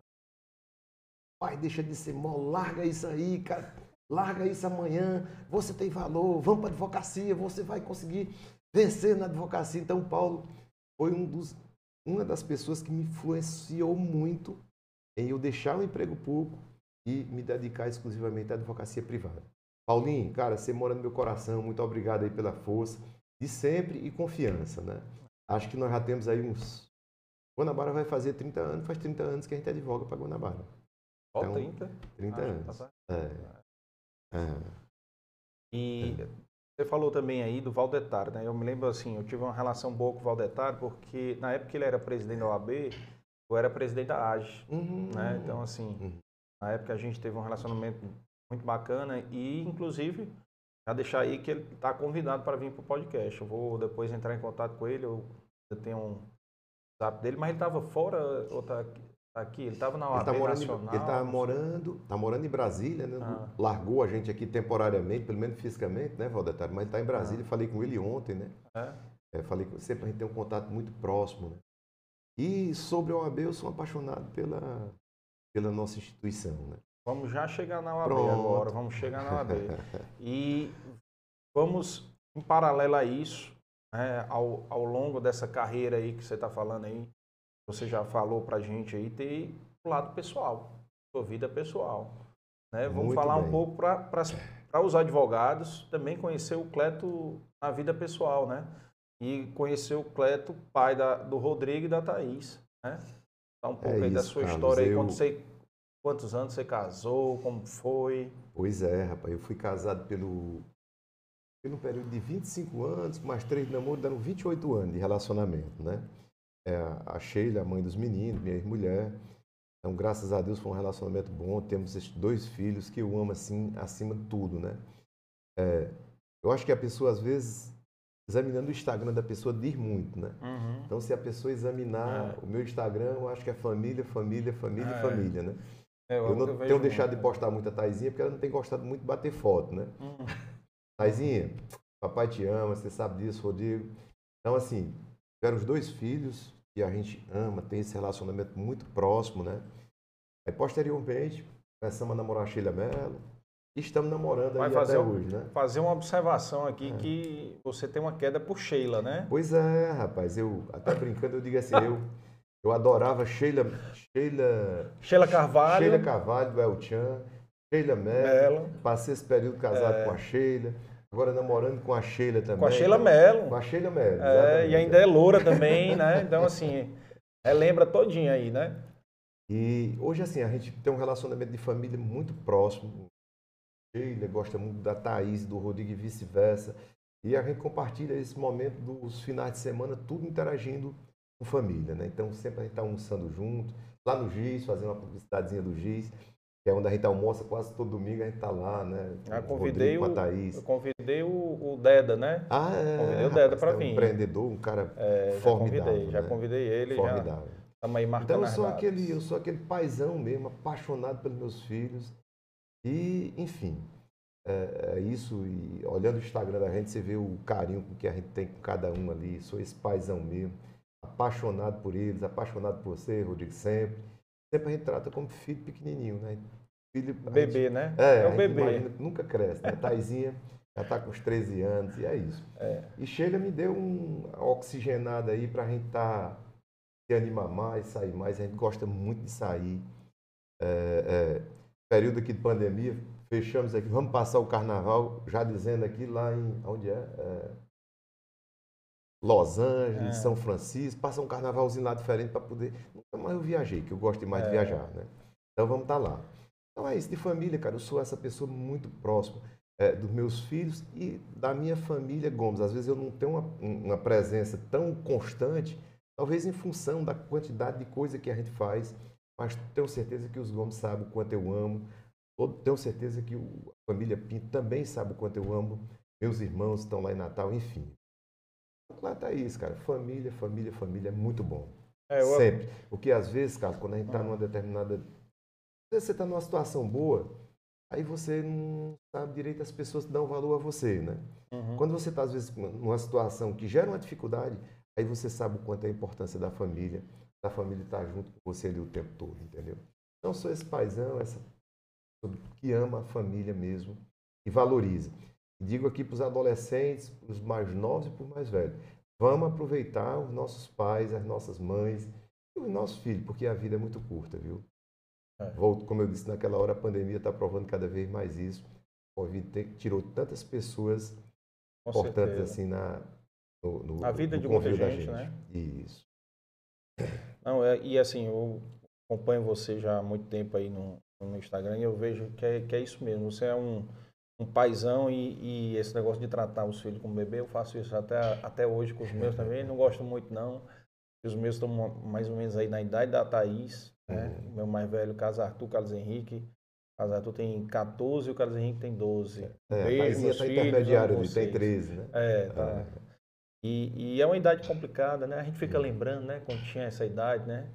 Sendo que você, eu acho que quando tinha essa idade, não tinha nem tempo para pensar em besteira, né? Porque era pois é. trabalhando é. e estudando, né? Aí, às vezes, até Sheila fica perguntando assim, Cleto, você lembra daquele desenho que tinha, daquele programa que tinha do Chaves? Não sei de que eu deixei, não tinha tempo de olhar a televisão, olhar isso, não. Eu passava o dia era trabalhando, né? Então ela veio perguntar como é que eram é. as coisas, não sei de nada. Porque é. realmente, assim, na época a gente não tinha aquela oportunidade e eu direcionava minhas, Essa... meu olhar assim para outro tipo de atividade, função da necessidade ou porque talvez eu queria fazer aquilo mesmo, né? Mas eu perdi muito com isso. Quando a gente vai conversar sobre isso, eu não sei quase nada, né? é. dos desenhos, dos programas que existiam na essa época. Essa parte da infância, né? É, essa, essa parte aí, eu não lembro muito como é que foi, porque realmente eu não tive a oportunidade de participar dela. Mas, mas tem Netflix hoje em dia, tem Prime, tem tudo aí para você ver é, esses desenhos antigos aí, se quiser qualquer coisa, vamos aqui ver aqui, pronto, tem, tem muitos desses aí, né? Mas o que importa é, é que você batalhou, ralou, né? Pô, história, eu não sabia detalhes, eu já sabia algumas coisas, né? E o Dimas foi um que falou, rapaz, Casa Ernesto, o Cleto tem uma vida que vale muito a pena ser explorada, né? É. Para as pessoas conhecerem. E assim, ouvindo aqui, até agora o seu depoimento aqui, Cleto, aqui, para mim é uma sugestão aí para algum professor aí de, da faculdade de Direito aí assistindo.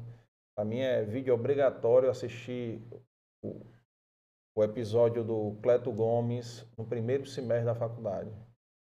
Pois é, é às vezes é importante para.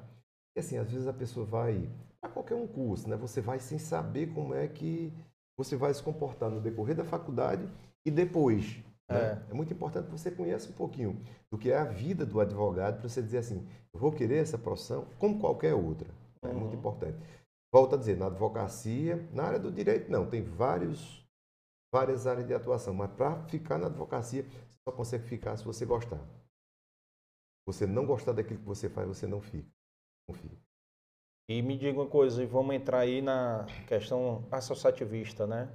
Entrando aí em entidade de classe, que você bem ativo aí, como é que foi, o que que lhe mexeu, o que que, qual foi a mosca, o que que lhe mordeu aí para... Não foi nem uma mosca, deve ter é, sido um mosquito. um mosquito, o que que foi um, um cachorro, um pitbull que lhe mordeu? Rapaz, eu, na verdade eu não sei o que foi que me motivou tanto a gostar tanto da nossa entidade, da OAB. Então, assim, eu amo a minha entidade mesmo. E amo, e faz muito tempo que eu convivo com esse amor. Você tem ideia? Eu fui conselheiro seccional em 1995, quando Cândido Albuquerque, hoje nosso reitor da UFC, né, Sim. foi presidente da UAB. A gente era 11 conselheiros. Atualmente nós somos 44 titulares. Na época eram 11, já incluindo a diretoria, né? E eu fui conselheiro na época, na chapa com ele, ganhei uma eleição, foi uma eleição disputadíssima, né? E de lá para cá, eu participei sempre das eleições, sempre participei das chapas como conselheiro, e sei que eu já estou no sétimo mandato como conselheiro. 3 vezes 7, 21, né?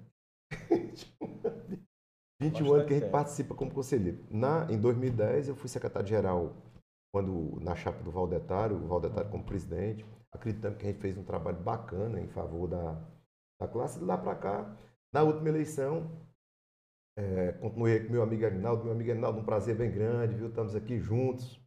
Vamos tentar cumprir todas as nossas promessas de campanha, propostas de campanha que nós fizemos, né? E o que me motivou ainda, eu participar dessas eleições e, e participar da direção. Hoje eu, fui, hoje eu sou diretor adjunto de acesso à justiça da OAB e conselheiro e possivelmente serei o presidente do Tribunal de Defesa das Prerrogativas. Ainda sobra tempo para isso tudo, rapaz. rapaz. É isso. Né? então são assim é. três órgãos que eles são voltados. Nós vamos analisar a produtividade da magistratura para verificar aonde é que estão tá os entraves do acesso à justiça. Hoje à tarde nós reunimos já um grupo de sete, oito advogados montando um plano de ação para a gente facilitar o acesso à justiça por parte do advogado e por parte do jurisdicionado. E a nossa justiça, Carlos, tem muito a melhorar. A nossa justiça estadual, em que pese os esforços da nossa presidente, do tribunal, do nosso, do nosso corregedor, ela ainda é muito lenta. O atendimento por parte de grande parte do juiz não é bom. Então nós temos um desafio danado para tentar facilitar o acesso à justiça, tanto para favorecer o advogado que está operando o direito, como ao jurisdicionado. Então, tem causas aí que às vezes você passa 10, 15, 20 anos.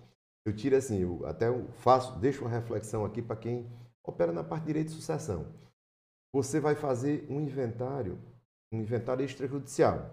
Você está com todos os documentos que apresentou, vai ter cartório que entrega em cinco dias. Se você entrar com o mesmo inventário é, amigável perante a justiça, perante todas as de sucessões, rapaz, você não consegue terminar o inventário.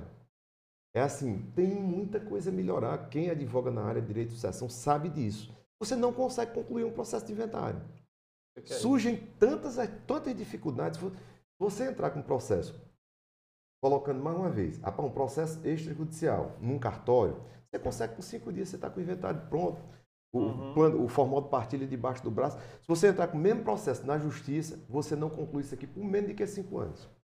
Então, assim, tem muita coisa a melhorar nessa área. Então, assim, a gente está com esse desafio. O, o, vamos.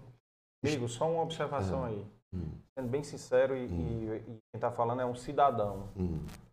Você falou que a, sua, a, a, justiça no Brasil tem muito a melhorar. Eu, sendo bem sincero, a minha opinião, a justiça no Brasil é uma porcaria. Uhum. Uma porcaria mesmo, é lenta, é, é feita para não funcionar, é cheio de recurso. É, como, como cidadão, essa sua, seu exemplo que você deu de inventário, é, minha avó morreu em 2017 e é isso aí, é 5, 10 anos tranquilo aí, entendeu? Realmente a justiça no Brasil, e assim, fora esses casos nacionais aí que a gente vê na mídia, né? escândalos, né? De o povo rouba, tá lá a prova, tudo, mas cancela, vem uma canetada e cancela. E, e assim, o que a gente acompanha aí, você está dentro, você está num lado, eu estou no outro lado aqui, vendo um lado dos cidadãos e, e, e, de, e, de, opiniões de amigos, de empresários que compartilham, cada vez mais decepcionado com a justiça. É verdade. Nesse, ne, apresentamos uma proposta na campanha, foi um dos motivos que fez com que eu continuasse com a Arinaldo, estamos aqui manados com a diretoria, estou nessa diretoria de acesso à justiça. Uma das coisas que a gente vai fazer, coisa simples. O próprio Tribunal de Justiça, ele encaminha a, a produtividade dos magistrados para o CNJ. Logicamente tem uma planilha, se você pegar, meu amigo, tem que ser um cientista para entender essa planilha. Uhum. Então, nós estamos contratando uma plataforma, um, um app, um, é, é, um aplicativo, para que de uma forma fácil você olhe aqui no aplicativo, você diz, rapaz, são 30 juízes nas varas, nas varas cíveis, de família. Tem 30 varas.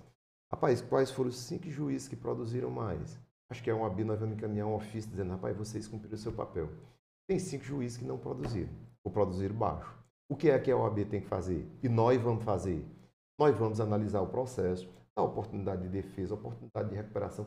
Não deu certo? Vamos representar nas corregedorias, seja do CNJ, seja daqui. Nunca foi feito isso na OAB. Em que pese eu estar nesse sétimo mandato como conselheiro, mas nunca houve essa preocupação da OAB de examinar os dados da produtividade do Poder Judiciário.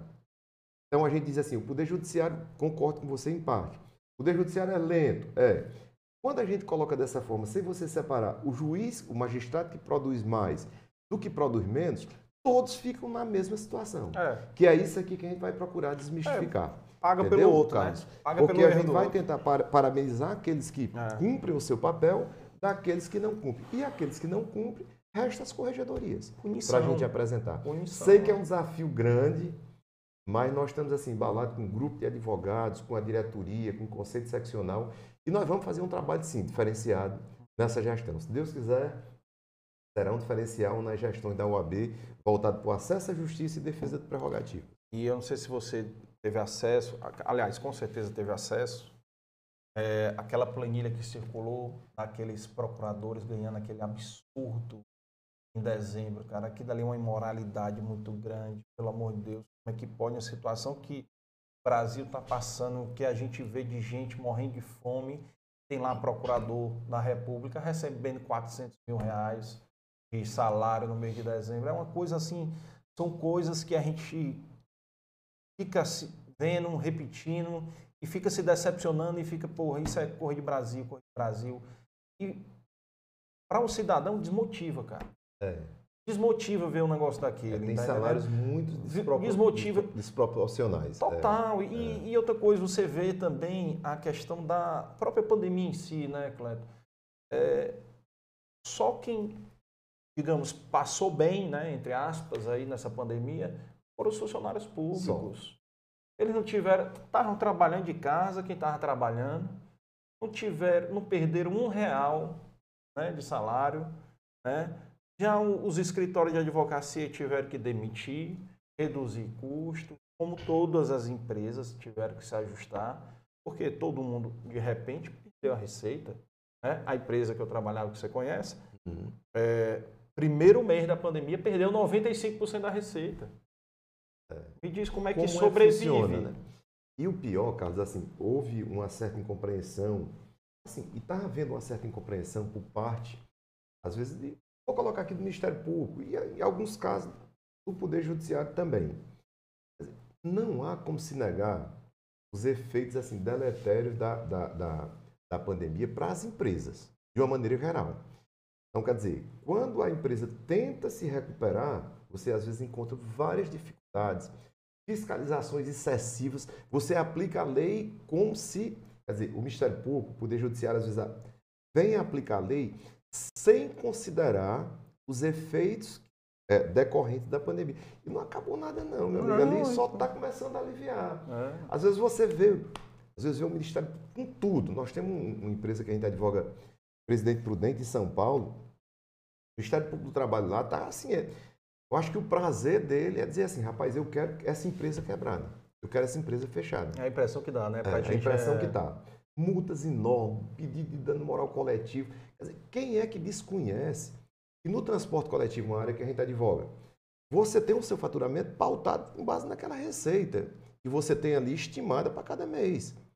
Chegou de uma hora para outra, rapaz, você tem que fe- fechar, fechar a sua empresa. Você não vai poder rodar, não tem passageiro para você transportar. Como é que você vai cumprir todas as suas obrigações?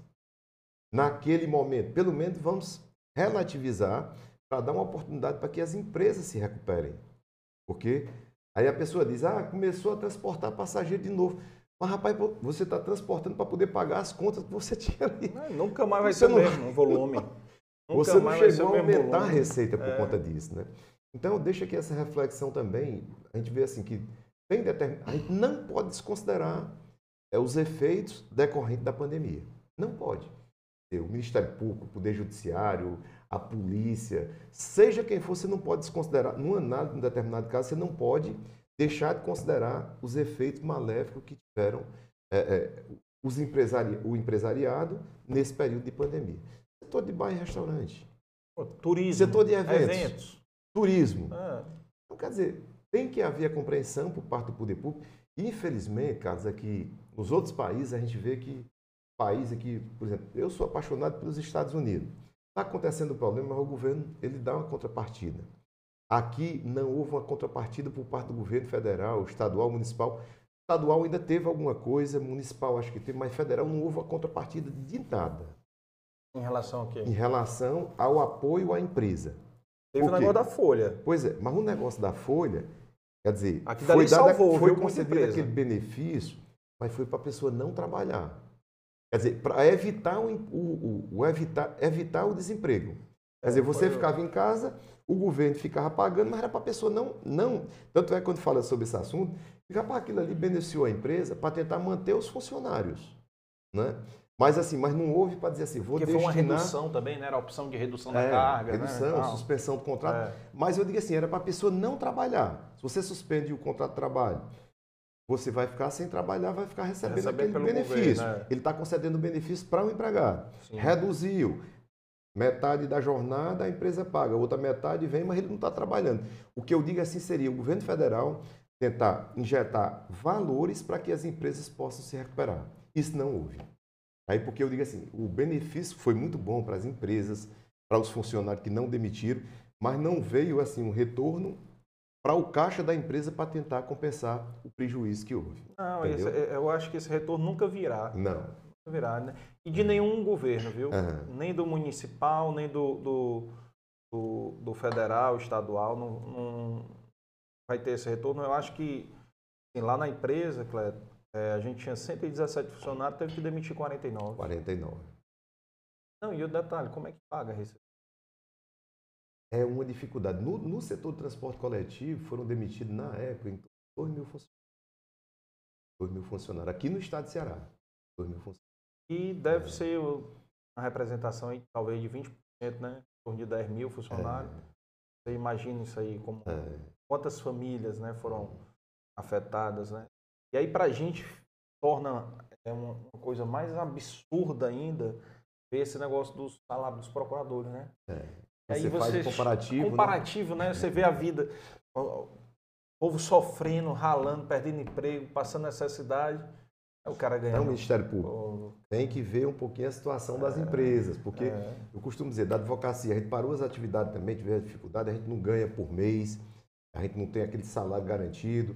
Então, esses, o- o- o- o- esses servidores públicos, digamos assim, né? Eles tiveram a remuneração ali, logicamente estão re- reivindicando reajuste, que é natural que reivindique, né?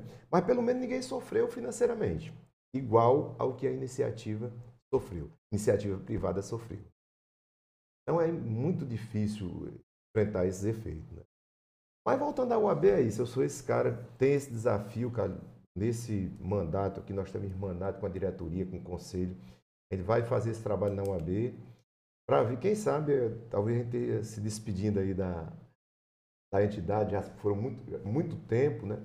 Mas nesses três anos eu vou me dedicar como nunca a tentar cumprir todas aquelas promessas, colega advogado, que nós fizemos nesse mandato. Eu quero ser cobrado. cada um em relação àquelas propostas que a gente fez. Nós estamos contratando duas plataformas, uma é para analisar essa produtividade, como a gente colocou, você não pode examinar uma planilha, você não tem nem como saber quem produz quem não produz. Tem os dados, mas não são tratados. Dados sem ser tratado é irrelevante para a gente. E a outra é assim, a gente tem dificuldade de despachar com o juiz. O advogado manda um e-mail, manda um WhatsApp para um juiz, para um desembargador, a pessoa diz, não, ele não está podendo atender. Acontece muito, não dá retorno. Então, nessa plataforma, o advogado vai lá, faz uma solicitação para a OAB, para que a OAB é, notifique o juiz, aí a própria plataforma, para dar agilidade, já vai notificar o juiz através do WhatsApp e através do, do, do e-mail, concedendo um prazo de 48 horas para que ele se manifeste. O juiz vai ficar puto com o advogado. Vai, mas. Vai ficar puto. Vai mas olhar é o advogado, vai. Aí é, tu quer ganhar, pô, tu vai perder agora, final. Mas é uma briga que passa a ser da OAB. É. Aí, decorreu o prazo das 48 horas, não deu certo, nós, o aplicativo já vai comunicar a ouvidoria. Não deu certo, vamos instaurar os procedimentos. Porque, assim, não pode ser negado, Carlos, o direito do advogado despachar com o magistrado. Uhum. Seja virtual, seja presencial. O certo é que nós temos direito conferido pela, pelo Estatuto da Advocacia, pela Lei 8.906, de despachar com o magistrado. Se ele vai julgar a favor, se ele vai julgar contra, isso aqui está dentro da prerrogativa do juiz decidido de acordo com o seu livre convencimento. Mas nós temos esse direito que está sendo negado. Então, esse trabalho aqui, eu sei que é muito difícil, são duas. Quer dizer áreas... que eles estão julgando sem ouvir o advogado? Não, processualmente ele manda ouvir. Agora, quando eu digo assim, ouvir é o seu advogado, é o meu advogado, se eu tiver algum caso, eu como advogado, pedir um despacho com o juiz, dizer, excelência, eu quero despachar esse pedido de tutela com vossa excelência, antes dele apreciar. Então, esse direito dos advogados está sendo tolhido muito. Então, nós vamos fazer esse trabalho. Sei que são desafios pesados, mas assim, a gente está contando com todo o apoio da diretoria da OAB, do presidente Arinaldo, da, da, do conselho, e nós vamos sim é, nos empenhar o bastante para poder a gente facilitar o acesso à justiça por parte do cidadão e a operação, a operação por parte dos advogados. Deixa aqui, mais uma vez, colegas advogados, me cobrem. Nós vamos cumprir aquelas propostas que nós apresentamos na campanha. Até eu que não sou advogado vou cobrar agora. Com certeza. vou cobrar que eu quero que... também celeridade como cidadão, né? Isso é uma coisa que, felizmente, aí a gente não tem bons exemplos. É. Não tem bons exemplos. E, e, me diga uma coisa, Cleto, e qual foi, é, sempre faço essa pergunta aqui para os convidados, qual foi o momento mais difícil da sua vida pessoal, certo? Na sua vida profissional? É, na vida pessoal, com certeza assim, quando você se divorcia, é uma dificuldade que você encara normalmente. Então, foi uma das dificuldades, é deixar de conviver ali com os filhos, como a gente convivia, então, isso aqui não deixa de ter e sido... E você como um, paizão que, como eu sou pois é, também, é, difícil, né? Quando a gente chegava né? no dia seguinte, no primeiro momento eu morando só em casa, os quartos tudo vazio, né? Rodrigo passou a morar muito tempo comigo, hum. né? Então foi uma, uma das dificuldades que a gente teve na vida, talvez essa daí tenha sido uma marcante. Né? Dizem que a gente conhece a mulher ou o marido depois que separa, né? pois é, rapaz, dizem isso, né? Mas e na vida profissional, assim, hoje, atualmente, nós estamos vivendo um, um, um, período de dificuldade. Eu acho que todos os escritórios que assim têm há muito tempo, esse desafio que a gente está vivendo. Nós temos um custo para manter o elefante branco, como eu chamo, que é o meu escritório, né? Nós temos nosso escritório ali, um estacionamento para 70 carros. Nós temos uma área, uma área, uma área de construída de 1.250 metros. E você tem que manter aquilo ali, né? Sim. Aí hoje não, o advogado né, inteligente, é, muito letrado, digamos assim, na parte da tecnologia da informação, ele não precisa nem de escritório para poder atuar. Então, quer dizer, nós temos, é um momento difícil que a gente está passando em escritório de advocacia. Por quê? Porque você está tendo todo. É, é, com essa facilidade que está tendo despacho, você não precisa de espaço físico para poder manter o seu escritório de advocacia. Né? É. Então, assim, é, nós temos que se reinventar todos os dias para poder manter a nossa clientela para poder pagar essas 95 pessoas que a gente trabalha só interno, entendeu? Fora os correspondentes que 95? atuam. 95, ah. são 45 advogados, né? Uhum. E outros são pessoal de pessoas de apoio, de apoio administrador, contador, sim, sim, sim, enfim, aí vai, né? Mas assim, são isso. Agora as coisas boas que aconteceram foram sempre, né? Uma delas foi a oportunidade de conhecer Sheila Mello. Olha aí. Olha aí. Fazendo aí, né? Olha aí o El Chan. Palma, né? Olha o El Chan. palma, né? Outra, outra coisa boa que tem acontecido na minha vida é meu, ver meus filhos, né? O Rodrigo trabalhando comigo, meu sócio, meu parceiro, meu amigo, meu irmão. Isso aqui para mim tem sido muito bom. Ver a Taizinha crescendo, né? Então, são coisas muito boas. Ai dele não falar isso, hein, Sheila? É, Ia dormir no sofá, né? coisas boas na, na, na advocacia. Ver o meu escritório é, é, é, com essa equipe que está lá desde a fundação, né? Como a gente está dizendo assim, Sim. o nosso grupo de gestão, que são nove pessoas, Essas pessoas que dizem que estão há 23 anos e estão há 23, 30, não, né? não é verdade, cara. Né? São 30 anos. O pessoal está inventando, tentando É. diminuir para não A entregar a idade, é, né? Entregar a idade. Mas eu fico muito feliz em estar trabalhando com esse pessoal há tanto tempo. Legal. Porque, afinal de contas, você, no escritório de advocacia, você manter esse grupo de pessoas que estão há 10, de 10 a 30 anos ali unidos, Uhum. então é muito difícil. Porque às vezes tem escritório de advocacia que um passou um determinado momento, saiu um, foi para o outro, e gerou aquele desconforto. Nunca aconteceu isso no escritório da gente. Então, eu fico muito feliz com isso aí e agradeço aqui a todos os nossos grupos de gestão, todo- Colaboradores, né? todos os colaboradores do escritório. Me tira uma dúvida, Cleto. Tu adotou lá o sistema híbrido de trabalho? Como é É, que foi isso aí? no período da pandemia, ficamos 100% no home office. Certo. Aí, no pós-pandemia, começamos a retornar via segunda on- onda. Volta tudo home office Home de office. novo. Quando estava agora concedendo férias para todo mundo a partir do dia 20, conhecido como período do recesso, né? Sim. Aí dia 20 agora de janeiro é para voltar todo mundo, né? Aí tá acho que a gente deve estar 15, 20% do escritório interno e, e- e presencial, as pessoas mais estratégicas e o, o outro pessoal todo no home office, home office. todo no home office. Cara, eu acho que esse sistema híbrido veio para ficar, né, Cleto? Agora. Veio. Agora, assim, as pessoas que têm, assim, o tempo de advocacia e até a minha idade, às vezes ele é um pouquinho difícil de compreender a questão É. do home office. Eu, Eu, eu também não sou. É, eu também não. Sabe por quê, cara? Você, eu, na minha vida, eu procurei levar ela da melhor maneira possível, da forma mais simples possível. E para ser simples, a gente tá aqui, ó. Tem que É. estar contactando com o outro, Também, conversando, também acho. olhando um para o outro, Também sabendo acho. o que é que o outro está passando. Quando é no home office, você não sabe o que é que a pessoa está, como é que você está convivendo. Eu abusei o apartamento que eu moro, moro relativamente bem, abusei.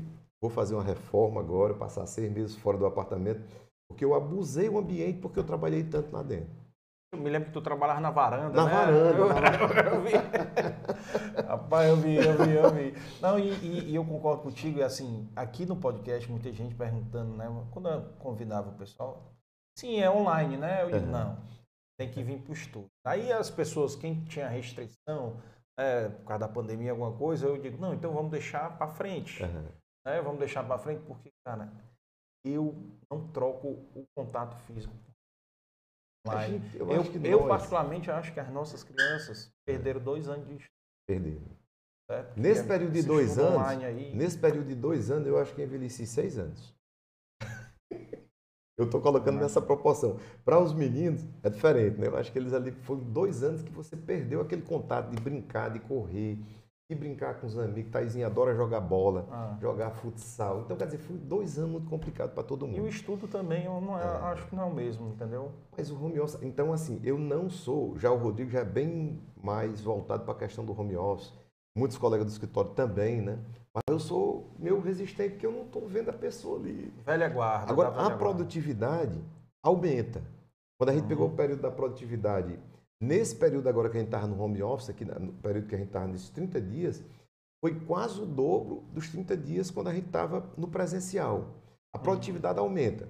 Agora a pessoa não tem hora para trabalhar, meu irmão. É, Tem colega do escritório quando é 11h30, 12 horas, doutor Cleber, estou passando esse e-mail para você dar uma olhadinha. 11 horas da noite a pessoa trabalhando. é. Então, assim, é muito difícil você ficar naquele home office. É. Primeiro, você não tem muito o que fazer. Hum. Aí você vai trabalhar. E porque, assim, pelo menos eu tenho uma condição mais ou menos confortável, ter um local bom para poder trabalhar computador. Agora, imagine assim, uma pessoa que tem um ambiente de trabalho pequeno, dois, três filhos dentro de casa, é, é, é, tendo os dois que trabalhar ao mesmo tempo no home office. É difícil, não é fácil o home office. Para pessoas assim que viajam muito, mas no- eu não sou fã. A gente está tentando encarar porque é o jeito, né? Mas se Deus quiser, fevereiro, início de março aí, a gente está retornando aí o presencial. Viu, Cletetes, né? Cletetes que eu chamo é todo mundo que trabalha no escritório Cleto Gomes, né? Ah, é? é então fica essa notícia aí. Se Deus quiser, início de março, nós estamos se reencontrando aí todos, viu? É, é porque, assim, também pessoas não estavam preparadas, né, Cleto? Porque imagina uma pandemia dessa que fez todo mundo trabalhar em casa. Cara, normalmente as famílias o quê? Um computador, né? Ou dois, né? O pai e a mãe ali, Quando né? tem, né? Quando tem, né? É. Aí tinha um computador ou dois. Aí, de repente, ele também vai ter que ir em casa. O cara tem que comprar um computador, tablet para cada filho, para não sei o que, para assistir às aulas, ou é no celular. Aí tem que ir comprar cabo de rede, comprar, pra, cabear a casa todinha para passar cabo de rede para trabalhar, criar um, um, ambiente de trabalho do marido, da, da mulher, um ambiente de estudo. Mas eu imagino é uma confusão. Tem um é colega é da gente que é advogado que ele disse que existia uma colaboradora dele lá do escritório que tinha uma produtividade muito alta. Então, assim, a produtividade da menina era excelente, né? Aí ela foi para casa e levou o notebook e a produtividade despencou, né? Aí ele ficou sem saber, conversou com o que é que está acontecendo, tudo. Você quer que eu mande um computador ao invés de notebook? Ela disse, não, não tem onde colocar, não. Aí, como é que você está trabalhando? Não, aqui é o seguinte, tem um, um, uma salazinha que é do meu pai, que ele já tem uma certa idade, se você botar uma pessoa para conversar lá, ele bota para fora. Não aceita que você vá lá para a sala dele. Aquele ah. espaço é o dele. Tem o quarto dele, que é a minha mãe, que é um quarto lá e tem ah. o meu quarto. Como é o seu quarto? Rapaz, é uma cama e para mim sair, eu tenho que sair assim por cima da cama e descer. Aí o computador, ela botava, ficava sentada na cama e com o notebook aqui em frente, colocado numa mesinha que ela colocou. Como é que a pessoa produz desse jeito? Não, é, Não tem. Cara. Então, assim, o home office tem que estar associado muito a isso aí. Quer dizer, pessoas que às vezes não têm a condição de ficar num ambiente tranquilo. E na advocacia, cara, Quase toda profissão, mas a advocacia você tem que estar tranquilo para você pegar, se inspirar, para você tentar montar uma estratégia para um cliente para dizer, rapaz, nós vamos cuidar do seu processo dessa forma. No home office fica muito a desejar. Complicado, né, cara? É. Complicado. Efraim, me, me fala um favor, Efraim, quer outra coca? Quer outra coca? Pode ser. Traz ali uma outra coca zero para ele, por favor, Efraim. É, eu só ver aqui, tem mais mensagem aqui, deixa eu só ver aqui as mensagens. Onde foi que eu parei? Eu parei foi na pergunta, né, da OAB. Foi. Silvio Frota, meu amigo, você parece comigo, muitas pedras que temos que pular, vamos em frente. Guerreiro, Luana, alô, Ponte Andrade, Mesquita Advogados. Aí, a concorrência aí assistindo. Olha aí, né? Ora, um abraço aí para os colegas, é, né? Zé Maria Rios, bonita história. Zé Maria Rios?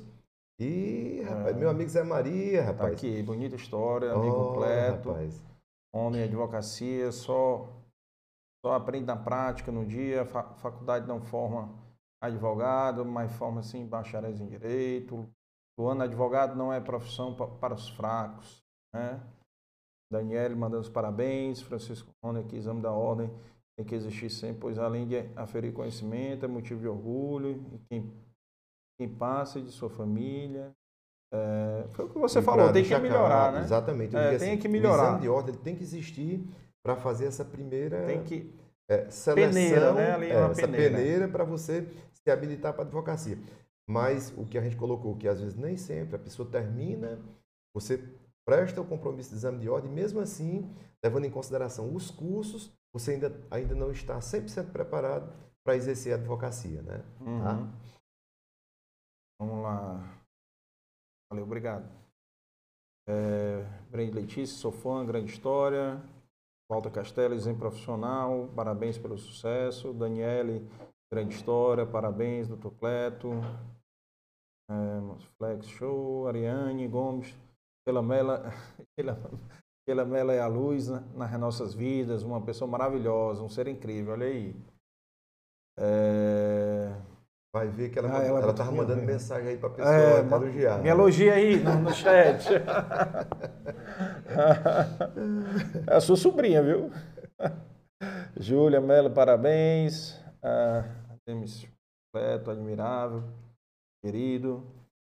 Parabéns, Gilson Dantas, grande Cleto, diferencial. Meu cunhadão aí, viu? Olha aí. É, peticionar de forma clara e objetiva.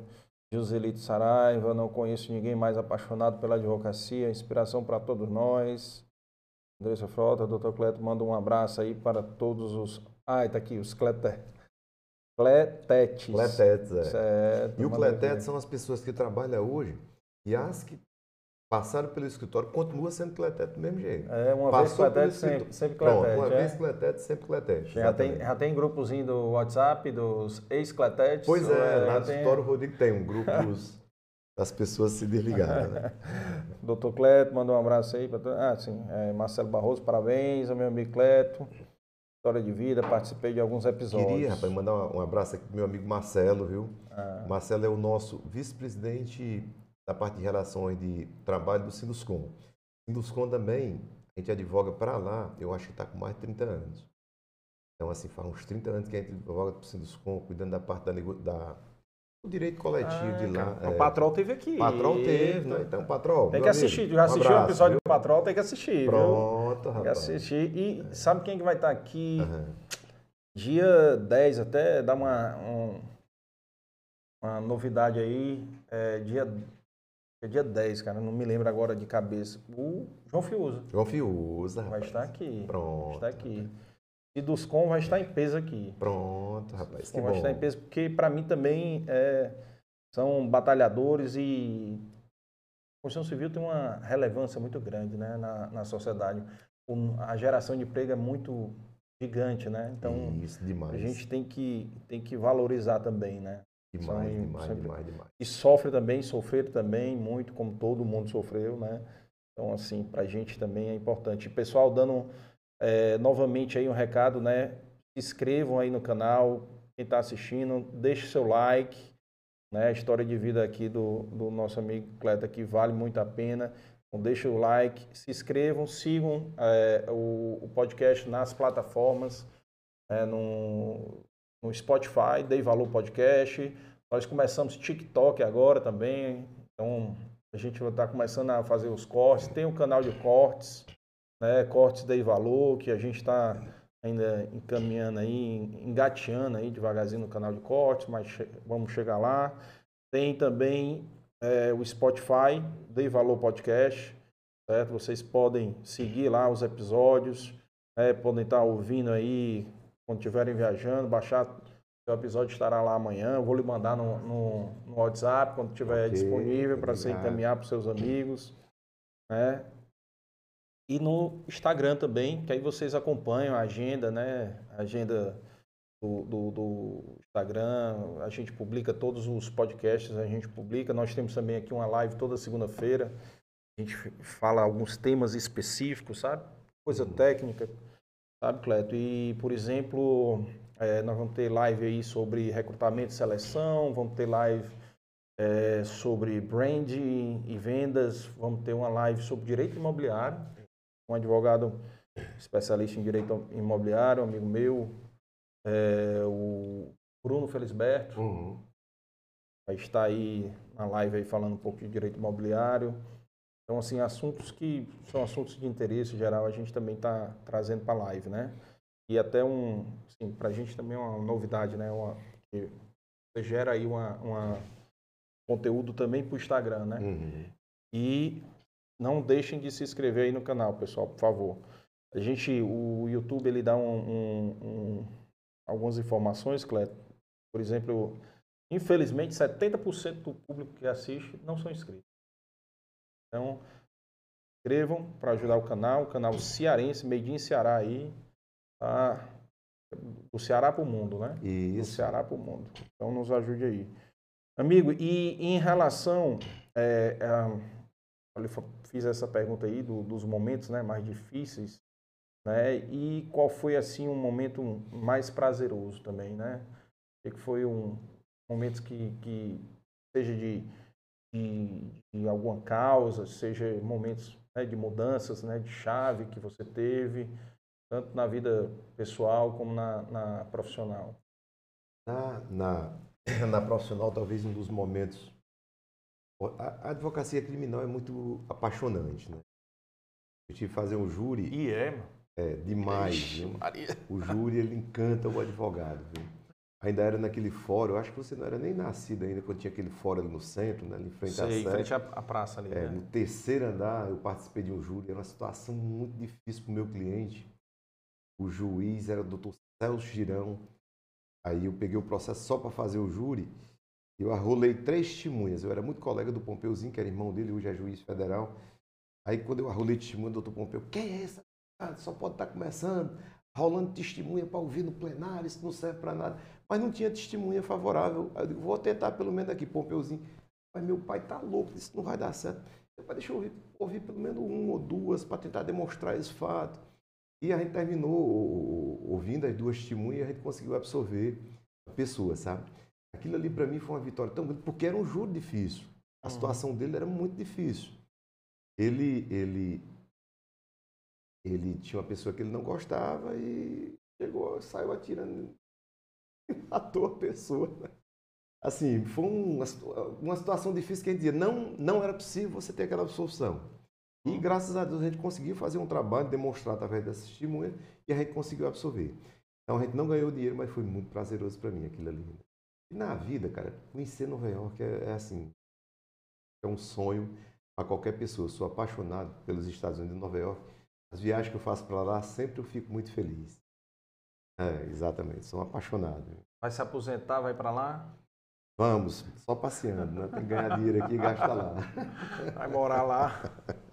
É, cara, viajar é bom, né? E, Bom. e- e como a gente tava falando aí, esse setor de viagem aí, setor de turismo, né? É. E o setor de eventos sofreu muito. E, E meu amigo Léo aí é do setor de eventos, é, rapaz, deve estar penando aí. tá? Penando e muito aí, né? Porque você faz uma programação, aí do nada vem um decreto aí, Para tudo, né? para tudo. E o pior é que as os boletos ficam chegando o tempo todo, né? É, é. O decreto ele não para boleto, né? Para não. Era, para era não. bom que parasse, né? Também boleto É. não para, né? E aí como é que você programa, né? O cara tá, o pessoal de eventos aí programando aí, sei lá, carnaval, né? Já tava vendendo, sei lá. Começou até essa confusão, começou muito foi no Réveillon, né? Começou pô, ali no- Réveillon foi no que Réveillon deu, deu uma- esse boom. Acho que coincidiu com o início da, da Omicron mesmo, né? Aí como houve contatos, não dá outra, né? E aumenta realmente a quantidade de contágio. Aí, assim, é muito polêmico, mas às vezes tem que acontecer mesmo, porque a gente vendo vídeos, né? Principalmente o Elias, ele divulga muito, quando a gente vê aquelas situações ali, apavora, viu? Quando a gente está com a Covid, quando a gente fica dentro de casa, a gente começa a repensar, talvez que tem situações que tem que parar mesmo. Tem situações que tem que parar. Um, mandar um abraço aí pro meu amigo Regis Feitosa, que esteve aqui. Regis. Ele é advogado também. né? Isso, É, o Regis é exatamente. advogado. é. E tá com Covid agora, e o Regis ele teve aqui, ele tem uma história de vida, você como paizão, É. você colocar no lugar dele, hein? É, perder dois filhos por câncer, cara. Mas não é brincadeira. Ah, meu Deus, quero nem É. pensar. Não, tem três filhos, dois morreram com câncer. E é um guerreiro e força aí, viu, amigo, que você vai já sair dessa daí. Ele pegou a segunda vez, ele pegou Covid no começo, quase morreu, né? Porque também Uhum. já tem uma Isso, saúde debilitada, é. né? Se não me engano, ele é irmão do meu amigo, mas é Rogério, Rogério Feitosa. É, Acho que ele é irmão dele. é, tem um exatamente. advogado. É. Isso. grande, grande pessoa, ser humano muito bom, muito bom.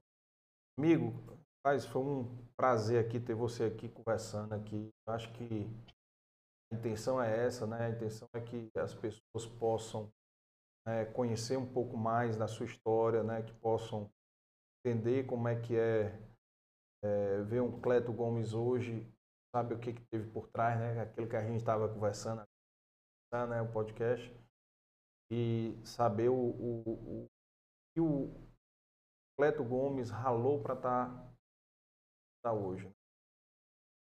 Espero muito que a sua história ela sirva né, de inspiração né, para muitos outros, não só advogados, como outras pessoas que vão assistir seu podcast aqui, possam usar como inspiração para romper os desafios, né? E a vida, a gente tem muitos obstáculos, né? Cada dia aparecem novos obstáculos. O mais importante é não, não desistir, né? Teve É tanto isso. obstáculo aí, né? Pois é, tirou de Não letra, faltou né? obstáculo, né? Tirou Faltou de foi letra. obstáculo aí para você é, desistir, jogar a toalha, né? Você estava lá determinado, né? Sua, sua- Eu já lhe admirava antes e agora muito mais, né? Saber dessa sua Oh. história, né? Você ralou e, e, assim, você sempre foi uma pessoa humilde, simples, de tratar todo mundo muito bem, onde ah, ah, mandar um abraço para um colaborador seu, o Rafael. Rafael Arruda? É o Arruda Rafael- Carneiro? Não, o Carneiro, Carneiro, Carneiro, que trabalhava lá no Isso. sítio ônibus. Era ele Isso. e a Silvia. Silvia. Isso. Oh. Silvia. A dois Silvia. são gestores, viu? Estamos É. aí. Grande abraço para eles aí. Muito contato lá no ônibus, né? Seu escritório é uma referência, você é uma referência e possa realmente crescer e con- conquistar mais ainda. E, e muitas vezes para os Estados Unidos, agora, quem né? sabe, agora, nesses hein? novos negócios que a gente está pensando aí. Olha aí, Se Deus quiser, daqui a uns seis meses, tem uma novidadezinha que a gente vai trazer, se Deus quiser, boa, viu? ótimo. Não é na área jurídica, é em outra área, mas enfim, viu? Estamos aí Completo empreendedor. preparados. Empreendedor sempre. Olha aí. Já, olha aí, já preparando o pé de meia para deixar, deixar o escritório com o Rodrigo e se embora. Cuidar de outras coisas. né? É, vai, vai morar nos Estados Unidos, lá em Nova York, cara. Vai morar, vai morar em Nova York. Vai morar em Nova York. Amigo, obrigado. Meu amigo Carlos, É. rapaz, eu que, eu que agradeço demais ter a oportunidade de estar conversando aqui contigo.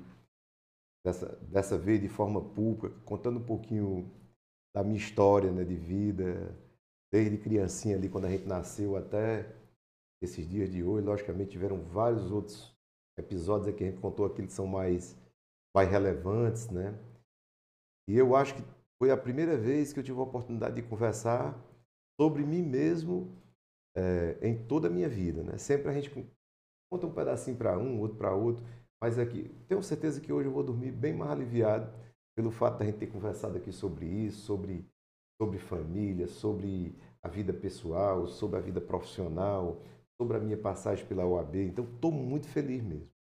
Agradeço aqui de coração, agradecer aqui as pessoas que tiveram a oportunidade de estar conosco aí no, no, no, no, no YouTube, né? Vamos seguir o canal, vamos prestigiar aqui o, o nosso amigo Carlos juntamente aqui com o podcast. Então, cara, muito obrigado de coração, tá bom? E fica Ah. aqui um abraço para todas as pessoas que tiveram a oportunidade de nos assistir e que venham ter a oportunidade também de nos assistir. E deixa aqui uma frase, mas não desista nunca. Seja determinado, seja correto com você mesmo e com os outros. Coloque como objetivo que você vai conseguir, você chega lá, tá bom? Então deixa aqui um abraço bem grande e tudo de bom. E vou lhe dar aqui uma lembrancinha nossa, né? Olha aí. Nossa lembrancinha, o nosso convidado aqui Ô, recebe aqui rapaz.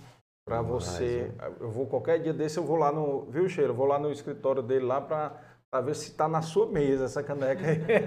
Pode deixar, eu vou inclusive mandar foto. viu? e a- olha aí a frase aí para ver se você Ô, gosta aí, olha aí, rapaz. ó. O homem só pode descobrir novos Horizontes. horizontes se tiver coragem de Coragem. perder a terra de vista. Show de bola a frase, É, viu? É guide. Pronto. Mas é, é é. exatamente isso aí, né? É. Se você não tivesse tido a coragem que você teve na sua vida, perder aí a, a terra de vista, que é a segurança que você tinha para aventurar no, no escritório de advocacia, você não tinha conquistado novas terras como. Como advogado, como escritório, como profissional. Isso para a gente aí é, é um grande exemplo, né? E assim, a gente fez duas canecas, só duas frases até agora, e a outra é essa daqui, que vou ler para você aqui, para os nossos é, amigos que estão acompanhando. Viva como se fosse morrer amanhã e aprenda como se fosse viver para sempre. Gandhi. É, né? Então, boa. assim, é, são lemas de frases que motivam, né? Claro, pessoal, que a frase em si só não quer dizer nada, né? Não, você tem que Se incorporar tem que ter- e é. fazer a parte da gente. Você tem que ter ação, né? Então, sem ação, ela não vai é, servir de nada. Então, assim, eu queria aqui é, novamente agradecer, desejar muito sucesso para você, parabenizar né, aí a, a Thaís e o Rodrigo, parabéns pelo pai que vocês têm, parabéns para Sheila também, um grande homem. Acho que você não vai dormir no sofá hoje, não é não? Hoje vai estar garantido aí. Hoje tem que ter. A, a coxa da cama hoje é no- nova, com certeza. É, então, assim, amigo, eu fico. é, tenho aqui testemunhado né, as pessoas que a gente traz aqui, graças a Deus, tem adorado exatamente assim, ter esse papo descontraído, né? Porque a, tua- a sua profissão é muito formal, né? Exige É. muita formalidades, né? Então aqui, você está no ambiente aqui, você está de paletó porque é uniforme de trabalho, né?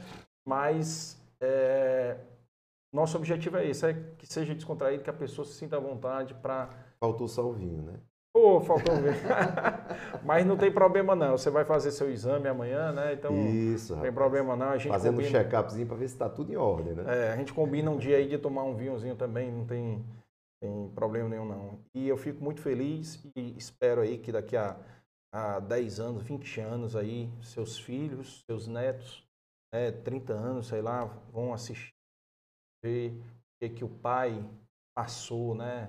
Porque às vezes você, por mais que seja pai, às vezes esses detalhes da tua vida, a Thaís e o Rodrigo não sabiam, tá? É, é verdade. Entendeu? Então, assim, se os filhos não sabiam, quanto mais os outros amigos, né, não, não sabiam que você ralou, né?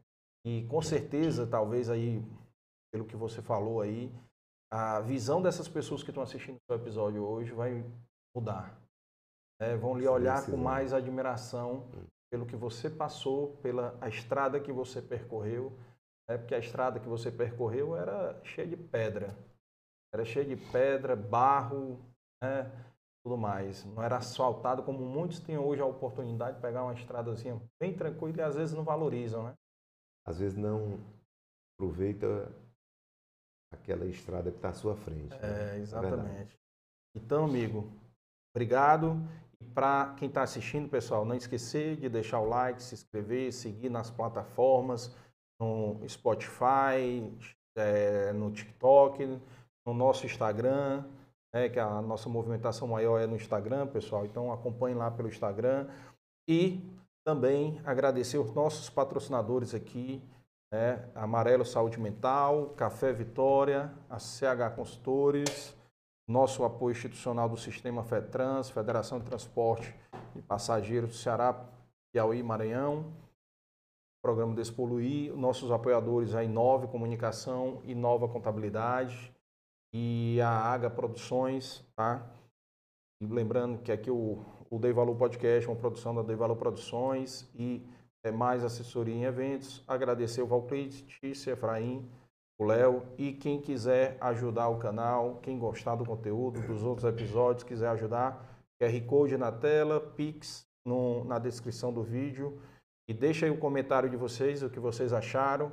E até semana que vem com mais um episódio que nós vamos receber semana que vem o Sérgio Melo, né, da, que foi presidente do IBEF, Hum. né, da área de finanças. Então, está recebendo semana que vem. Esse mês de fevereiro nós vamos estar res- fazendo só, por causa desse, Uhum. dessa questão do, do Omicron, nós optamos por fazer só um podcast por semana. E a partir de março nós voltamos com dois episódios por semana. Então, vamos estar aí. E a agenda é toda divulgada no Instagram, pessoal. Então, acompanhem, divulguem e convidem seus amigos a seguir também o podcast, tá bom? Grande abraço e boa noite a todos. Tamo juntos, um abraço.